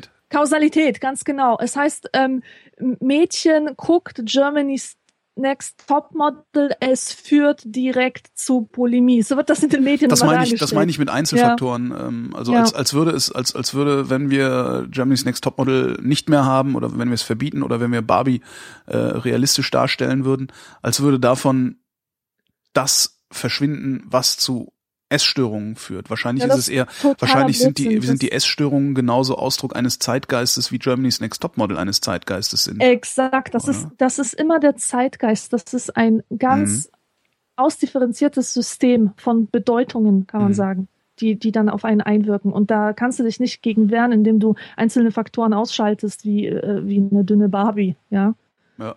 Das sind, das sind Sachen, das ist die Weise, wie man über Dinge nachdenkt, wie man über Dinge spricht, wie man über Dinge schreibt, wie man Dinge zeigt. Und ähm, da kann man nichts gegen machen. Außer, außer eben sich bewusst damit auseinandersetzen und mit seinem Kind darüber reden. Oder so. Ja, dass es das selber erkennt. Das ist es, genau, dass es das selber erkennt. Da, da kann man, ich glaube, das ist auch das Einzige, was man machen kann. Also man kann auch, glaube ich, nicht Ja. seine Kinder davon fernhalten. Ich bin mal von einer Bekannten gefragt Nee. worden, äh, ja, mein Sohn kommt jetzt in das Alter, wo er Computerspiele spielen will. Ähm, wie kann ich denn verhindern, dass er das will? Das Ach ist Gott. halt, das ist halt, glaube ich, das Dümmste, was man sich selbst auch überhaupt nur fragen kann. Ja. Äh, weil wie kann ich verhindern, dass mein Kind oder wie kann ich verhindern, dass ich in der Welt lebe, in der ich lebe? Ja, indem ich mich erschieße vielleicht, aber ansonsten kann ich das halt nicht verhindern. Also selbst die Leute, die so tun, als würden sie sich außerhalb des Systems stellen, stehen ja mittendrin. Ja. Also Klar. was weiß ich, äh, letztens ist ein Interview leider gescheitert, mit dem hätte ich gerne gesprochen. Ähm, es gibt so einen Typen, der äh, behauptet, er lebt ohne Geld. Ja, und er geht halt Containern und äh, bla, so halt, was es so gibt. Aber natürlich lebt er nicht ohne Geld, sondern er lebt ohne eigenes Geld. Er Mhm. lebt selbstverständlich vom Geld aller anderen. Ja, weil, nur weil die die Sachen wegschmeißen, kann er sie sich Na aus klar. dem Mülleimer Ja. ziehen. Das ist halt immer schwierig. Systemkritik oder sich außerhalb stellen zu wollen, ist immer sehr kompliziert. Mhm. Der Biene Maya muss ja nun, also das finde ich, ja, aber auch das ist dann Ausdruck des Zeitgeistes. Ne? Ja. Das hat man, hat man das zu bewerten? Also wir haben das zu bewerten, weil wir aus nostalgischen Gründen das Scheiße finden, dass Biene Maya Genau. auf einmal anders sieht. Aber So äh, auf so einer auf so einer gesellschaftlichen Perspektive ist das zu bewerten eigentlich? Ist das gut oder schlecht, dass die Biene Maya jetzt so ist? Also weil eigentlich erzählt die Biene Maya doch Geschichten von Freundschaft. Ja. Und solange sie Ist- das tut, ist die doch gut. Ja, ganz unabhängig davon, wie ihre Figur so ist, ne? Ja. Mm. Ich weiß es nicht. Der Maurice äh, fragt, würdet ihr bei einem Podcast, den ihr schon lange Zeit hört und wertschätzt, zu einem Hörertreffen gehen? Es besteht ja die Möglichkeit, dass einem die Podcaster nicht sympathisch sind, sie den Erwartungen nicht gerecht werden können und Illusionen zerstört werden. Würdest du bei einem Podcast, den du schon lange Zeit hörst und wertschätzt, zu einem Hörertreffen gehen? Ich? Ja, Nee. ich auch nicht. Nein, also ich, ich frage mich immer, was die Leute erwarten. Weiß ich Äh, auch nicht, aber es ist halt es nett. ist- Also ich, wir waren ja, Ja. gerade in Düsseldorf auf einem, das war sehr nett. Äh, also ich persönlich trenne immer das, was Menschen produzieren, von dem, was Ja. und äh, wie sie menschlich so drauf sind. Und wenn ich einen Podcast von jemandem schätze, bedeutet das ja noch lange nicht, dass ich ihn als besten Freund gewinnen Ja. möchte. Oder dass er jetzt irgendwie alle meine Sehnsüchte erfüllen muss. Ähm, äh, Hörertreffen, mein Gott, ja, why not? Also wenn man einfach mal was unternehmen möchte mit Leuten, die man nicht kennt äh, und die einem prinzipiell wohlgesonnen sind, weil sie zu einer fiktiven Community gehören.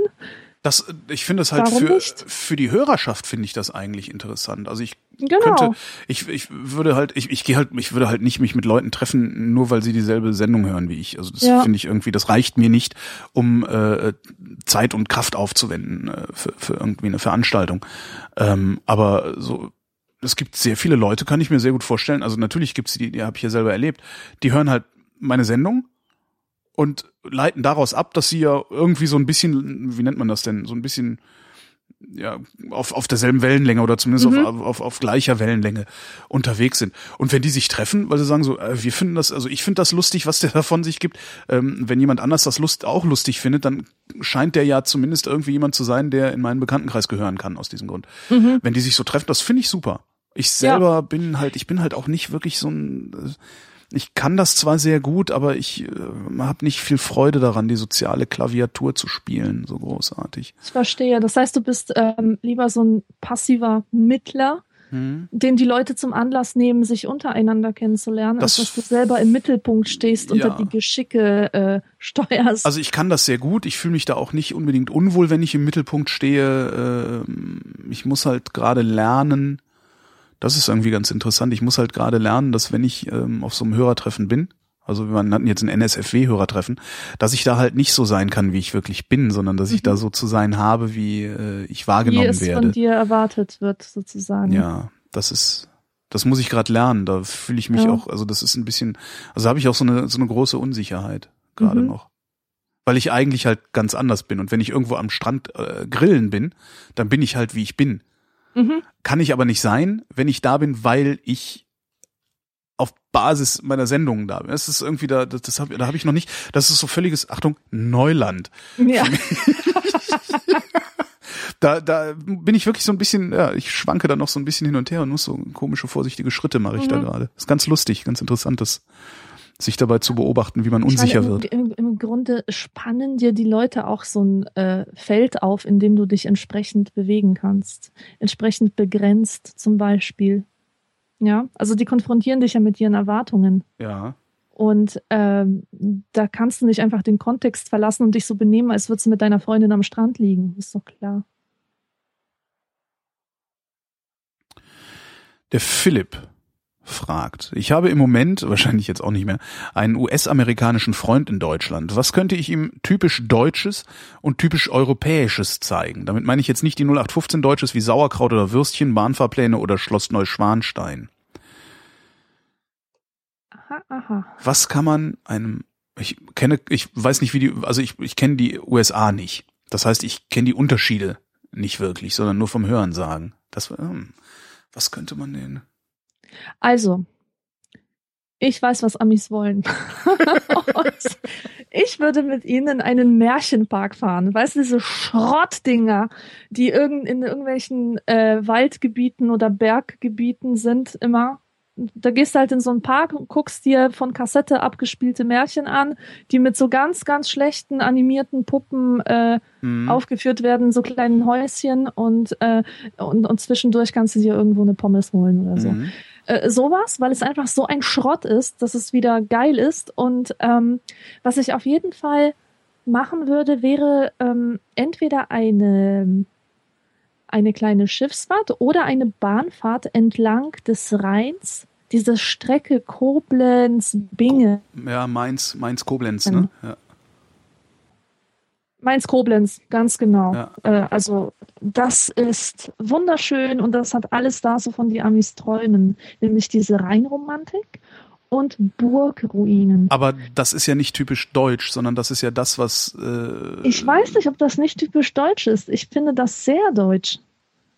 Es ist meinst, dieses enge äh, ich, nee, ist das typisch deutsch? Ich, total, da ist einfach alles drin, was, was diesen deutschen Geist ausmacht. Also ich rede jetzt nicht von Bürokratie oder sowas, sondern von, ja. äh, von dieser Romantik, von der romantischen Tradition, die Bedeutung, die Märchen haben, ähm, dieses Burgending, was, ja gut, das ist vielleicht nicht ausschließlich deutsch, aber es ist europäisch. Das stellen sich viele, viele Amis unter Europa vor, dass es da Burgen gibt. Ja, Und, ja alten ähm, Kram, ne? ja. Irgendwie Sachen, die älter sind als die USA selbst sind.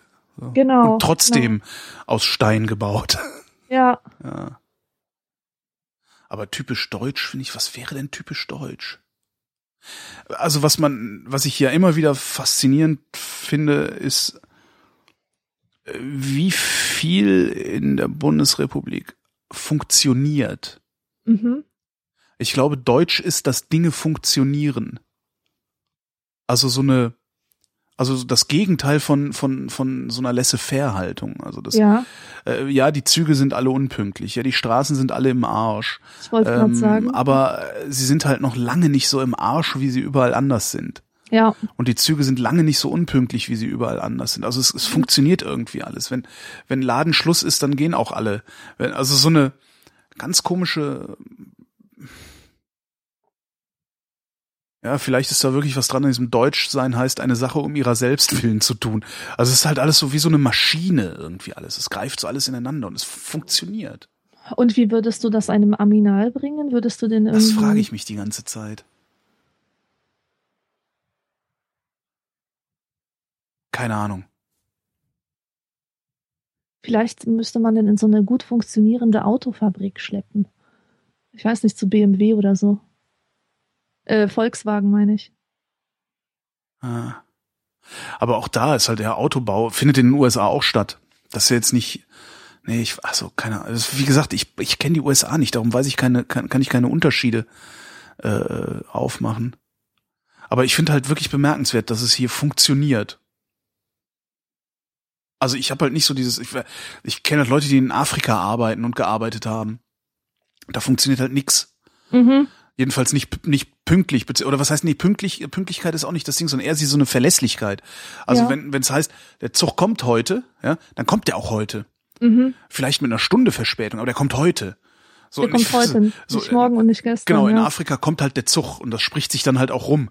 Ja. So, und, ne, diese Woche kommt bestimmt ein Zug. Halt so mhm. irgendwie. Also das meine ich eher mit, mit funktionieren.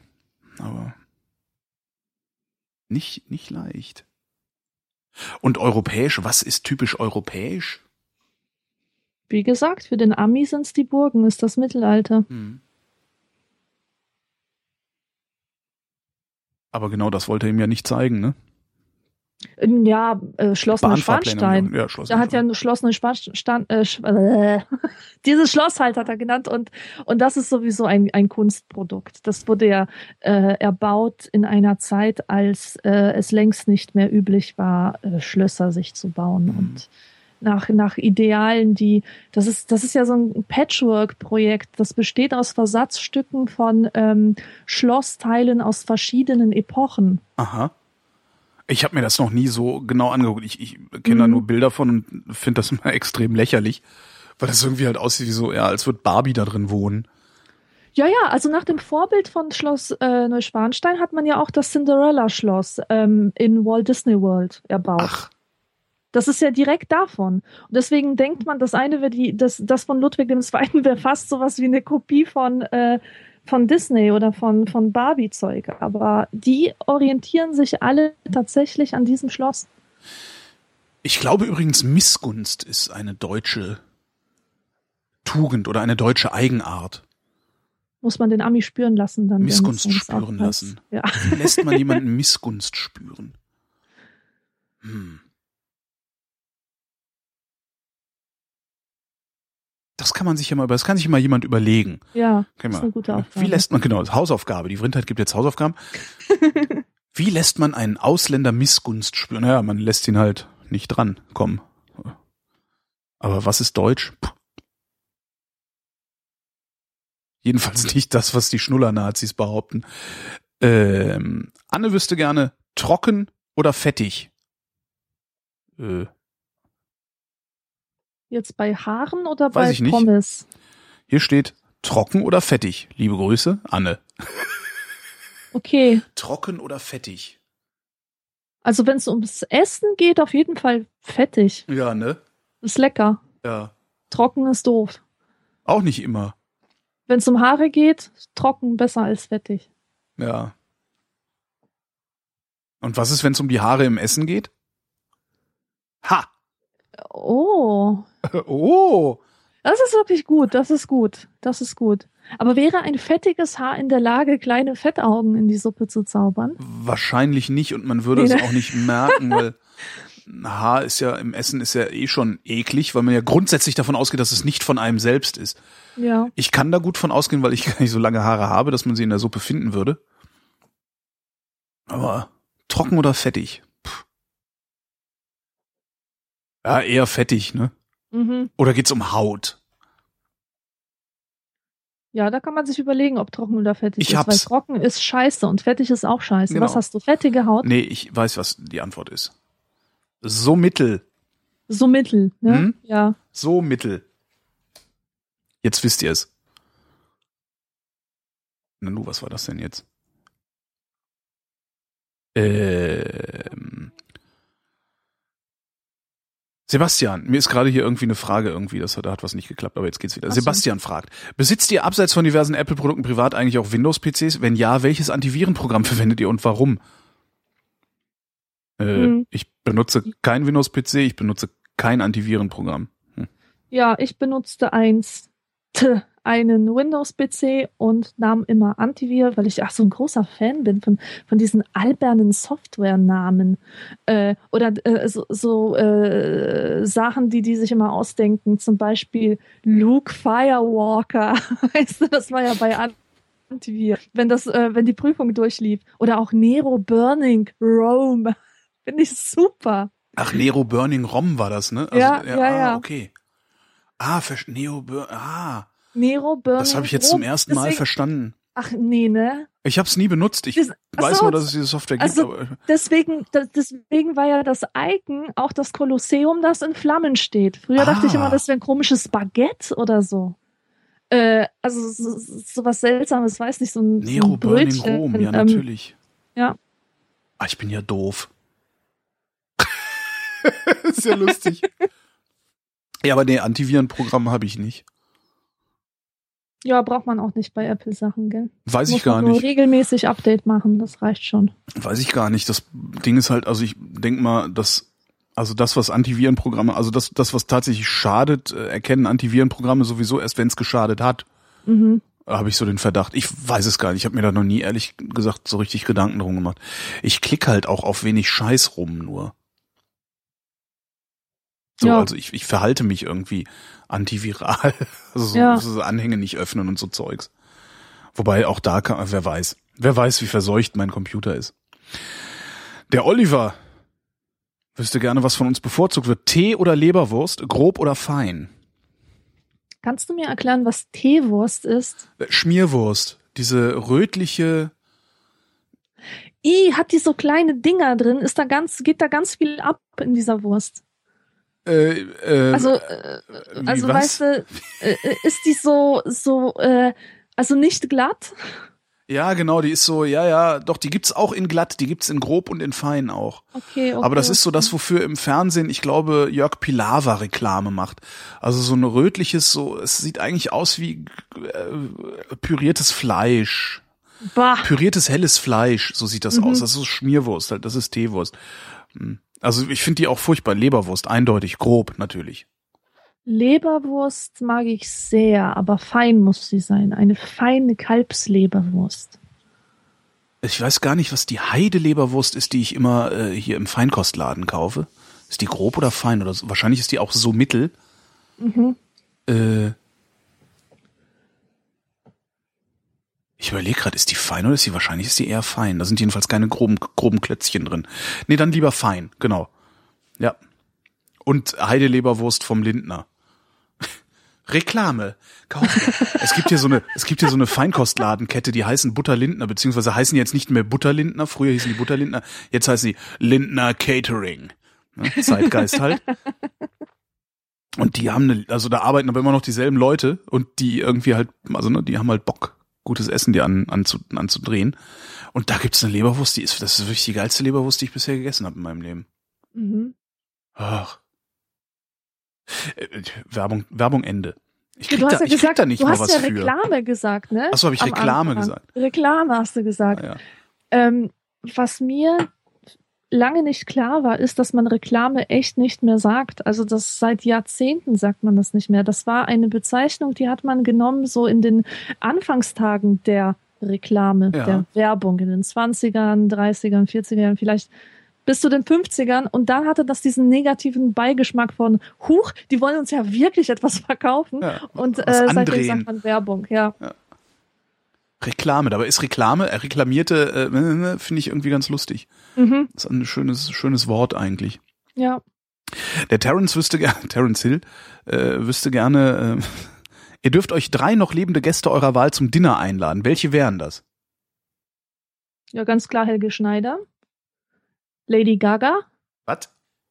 Ja, Warum? du hast richtig gehört, weil die geil ist. Ich finde die super. Aha. Die, ich will einfach jemanden am Tisch sitzen haben, der ein krasses Kleid trägt. Und das ist sie. Und Leslie Nope aus Parks and Recreation, die Ah. Hauptperson Amy Poehler. Die finde ich super. Oh feier, wen würde ich mir einladen? Äh, wen würde ich mir denn einladen? Das ist gar nicht so einfach, glaube ich. Roger Willemsen? Mhm. Ähm, boah. Das wird schwer. Roger Willemsen? Äh, das muss ja auch irgendwie zueinander passen. Also am meisten Bock hätte ich mit Roger Willemsen zu saufen. Also so, und den Rest Mhm. würde ich da so drum gruppieren, glaube ich. Mir machen seine Haare unbehagen. Deine Haare machen mir Unbehagen. also Roger Willemsen fände ich schon prima, aber jetzt dann wird's echt schwer. Es gibt halt wenig Leute, die ich so toll finde, dass ich unbedingt Zeit mit denen verbringen wollen würde. mhm. Ähm, und Roger Willemsen ist einer der ganz, ganz wenigen, die ich so toll finde, dass ich unbedingt Zeit mit ihnen verbringen wollen würde. Ähm, boah, das ist echt schwer. Ich finde das gerade total schwer. Ja. Peter Altmaier finde ich auch noch ganz lustig. Ich glaube, mit dem, ich glaube, der macht Spaß. Mhm. Äh, aber Peter Altmaier und Roger Willemsen? Nee, das weiß ich nicht. Boah, ist echt schwer. Das ist echt schwer. Ich weiß es nicht. Denk mal drüber nach. Denk mal drüber nach. Genau. Denk da mal drüber nach. Äh, Roger Willemsen, drei Tage hintereinander. Dann brauche ich nicht drei Leute einzuladen, dann können wir einen immer Ja. wieder einladen. Das ist vielleicht ganz Habt lustig. ihr euch für euch allein? ich finde, wenn ich, äh, ich, ja, Roger Willemsen, Serdar Somunju, das finde ich, glaube ich, auch ganz cool. mhm. Ähm, Roger Willemsen, Serdar Somunju. Und jetzt noch eine Frau, ne? So wegen Ausgleich. Obwohl, dann kann man keine wär, Zoten Wäre machen. schon okay von dir. Dann kann man keine Zoten machen und Willemsen gräbt die garantiert den ganzen Abend an. Dann, dann hier, dann nimm Lady Bitch Ray. Was? Wen? Nimm Lady Bitch Ray. Kenn ich Die nicht. passt in die Runde. Du kennst Lady Bitch Ray nicht? Nee. Ja, befass dich mal mit der. Die Okay. kannst du einladen. Da brauchst du auch keine, da brauchst du auch keine Bedenken haben äh, bezüglich äh, Zoten. Elke Heidenreich könnte noch interessant sein. Mhm. Die ist ja auch schon alt. Aber die ne? lebt noch. Ja. Das war, die Bedingung war, muss noch leben und nicht, Ja, ja. Ne, und nicht, muss noch atmen. Ah, Schwein gehabt, da bin ich durch. Oh, Ui, Reich. Ranitzky. Reich Ranitzky. Stell dir den mal vor an, an ein Essenstisch. Super. Genau. Mit so Typen wie, genau, mit, dann, dann, genau, mit Serdar Somunju und mir. Ja. Ja, Was- ja, was genau. redet die ihr da? Ausgeburten des Untergangs Des des Abendlandes. Abendlandes und Ranitzky an einem Tisch. Herrlich. Ja. Sebastian wüsste gerne, ob wir uns morgens vor oder nach dem Frühstück die Zähne putzen. Habe ich nie kapiert, warum man sich vor dem Frühstück die Zähne putzen sollte, wenn man sie nach dem Frühstück nochmal putzen muss. Muss man die nach- nach dem Frühstück nochmal putzen? Ich weiß es nicht. Es gibt Also ja auch Leute, die lassen das Wasser laufen beim Zähneputzen und die werfen Wattestäbchen ins Klo, damit sie einen Lilienteich haben. Ich weiß es nicht, aber ich finde es unlogisch. Wattestäbchen im Klo machen einen Lilienteich? Wattestäbchen im Klo sind der Seerosenteich deiner Mutter. Der, das wird der Titel der Sendung, der Seerosenteich deiner Mutter. Das versteht wieder keine alte Sau. Der Seerosenteich. Ich habe das schon so oft gesehen, dass Leute Wattestäbchen ins Klo Echt? werfen. So, noch dann nie. spülen die, die spülen dann und nicht unter. Was ist, was ist die Konsequenz? Nicht, dass sie das wieder rausfischen. Nein, die spülen immer 20 Mal, 30 Mal, bis sie dann irgendwann weg sind. Und da frage ich mich, warum tun die, die Eimer? Vermutlich, Also es ist schade, dass du das nicht kennst. Äh, Nee. Mir ist das wirklich schon so häufig als Phänomen begegnet. Nee, das kenne ich überhaupt nicht. Also Wattestäbchen ins Klo? Mhm. Meine Freundin lässt die immer liegen. Das finde ich, da liegt dann immer so ein, äh, mit so, äh. Ja, aber man hat halt so seine Macken. aber das finde ich halt auch nicht weiter schlimm. Also das, das ist, also ich finde, das ist immer so ein schöner Anlass, um sie zu hänseln. Ich hänsel ja gerne Leute. Ähm, aber das den Seerosenteich deiner Mutter. Äh, äh, ich, also ich, ich, ich weiß gar nicht, nach dem Frühstück die Zähne, ich stehe halt auf, putze mir die Zähne, fahr zur Arbeit und oder sowas und irgendwann frühstücke ich halt. Ich bin halt nicht so dieser, so, ich ja, gehe halt nicht okay. aufstehen, dann zum Frühstückstisch und was essen, äh, weil das, ich habe dann halt überhaupt keinen Hunger morgens. Also es ist Ja. halt so, Frühstück ist halt auch eher so Konvention, habe Ja. ich oft den Eindruck. Ja. Jens wüsste gerne, was haltet ihr von Vegetarismus und Veganismus? Ja, schwierig. Als Idee ganz gut, aber für mich persönlich nicht, nicht machbar. Also Veganismus sowieso nicht, Äh, Vegetarismus Veganismus finde ich total bescheuert einfach nur. halt Wirklich. auch, ja, brauche ich auch nicht. Also ist halt Ja. irgendwie, nee, finde ich, ist halt eine Ideologie. Ja, Das, und äh, Vegetarismus, also kein Fleisch zu essen, ähm, versuche ich auch gerade. mhm. Es gelingt mir allerdings nicht. Also das weiß ich jetzt schon. Ich habe, also es ist tatsächlich, ich habe keinen Bock, kein Fleisch zu essen. Tatsächlich nicht. ja, Also so richtig kein Bock. äh, und äh, gebe mir jetzt halt einfach klare Regeln unter, also klare Bedingungen, unter denen ich Fleisch esse und klare Bedingungen, unter denen ich keins esse. Aber ähm, das ist jetzt halt nicht, also ich gehe halt nicht zum Meckes oder so. Also dieses Industriezeugs will ich halt Ja. nicht mehr haben. Ne? Ich äh, werde auch keine Currywurst mehr essen, weil das eben auch dasselbe ist. ja, Ähm, so, aber ich werde jederzeit ein Steak essen und äh, wenn die Herkunft einigermaßen klar ist, ganz klar kann sie ja nicht sein, aber wenn die Herkunft einigermaßen klar ist, esse ich auch einen Burger. ja. Ähm, Das, äh, äh, ja. Nee, ich hatte das versucht, mir, also ich habe gesagt, okay, ich esse jetzt kein Fleisch mehr, ich versuche das mal, weil das mir besser, das mir besser bekommt, kein Fleisch zu essen. Aber es frustriert mich eben auch, kein Fleisch zu essen. Und ich habe halt, äh, ja, ich habe halt keine Lust, meine, meine Restaurants danach auszusuchen, ob es da ein reichhaltiges vegetarisches Angebot gibt. Ja. Ähm, Wenn es was gibt, was nicht, was, was, was ohne Fleisch ist und geil, dann nehme ich halt das. Und ansonsten verwehre ich mir aber auch kein Fleisch. Allerdings muss es am Stück sein. Ich habe ja versucht, in einer polnischen Familie äh, vegetarisch zu leben. Und das ist der Hammer. Das ist wirklich, das, das geht nicht. Und es geht deswegen nicht, weil man diesen Leuten nicht begreiflich machen kann, dass es möglich ist, kein Fleisch zu essen oder dass es, dass es Dinge ohne Fleisch gibt. Ja. Ich sag zum Beispiel, nein, Mutter, ich möchte kein Fleisch. Ich esse diese Suppe nicht, denn da ist Fleisch drin. Und dann sagt sie, das ist kein Fleisch, das sind Innereien. Ja. Oder ich mache den Kühlschrank auf und sage, boah, Mutter, hier ist wieder mal nur Wurst drin. Und sie sagt so, was redest du denn da? Hier Salami, Leberwurst. Zählt mir die ganzen Wurstsorten auf, die sie hat.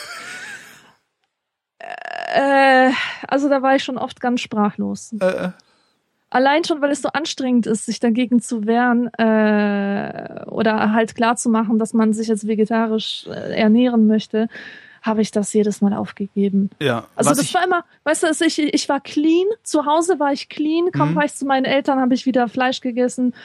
Und ähm, Was mich am meisten, also die Frage war ja, was haltet ihr von Vegetarismus und Veganismus, also von den Ismen, also von den Ideologien, die dahinter stehen, Mhm. die gehen mir sowas von auf den Sack, dass, dass ich äh, manchmal gerne schreiend äh, fremder Leute Haare raufen würde, weil ich mir ständig anhören muss, es sei besser, kein Fleisch zu essen und es sei noch besser, keine Tiere auszubeuten.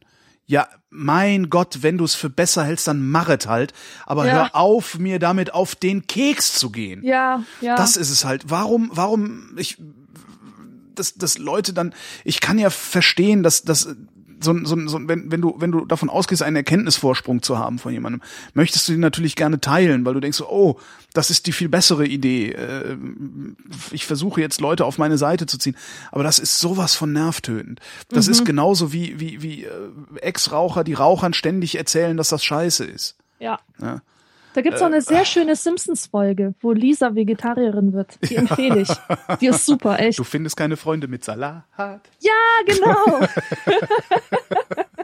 Das ist halt, das ist, ich, das, das kann ja jeder gerne machen und ich, aber ewig dieses Gelaber darüber. Also ständig kommt irgendjemand, der eine, eine, eine sein, seine Ideologie gefunden hat und erzählt mir davon, weil er meint, dass er besser ist als ich. Äh, Das nervt.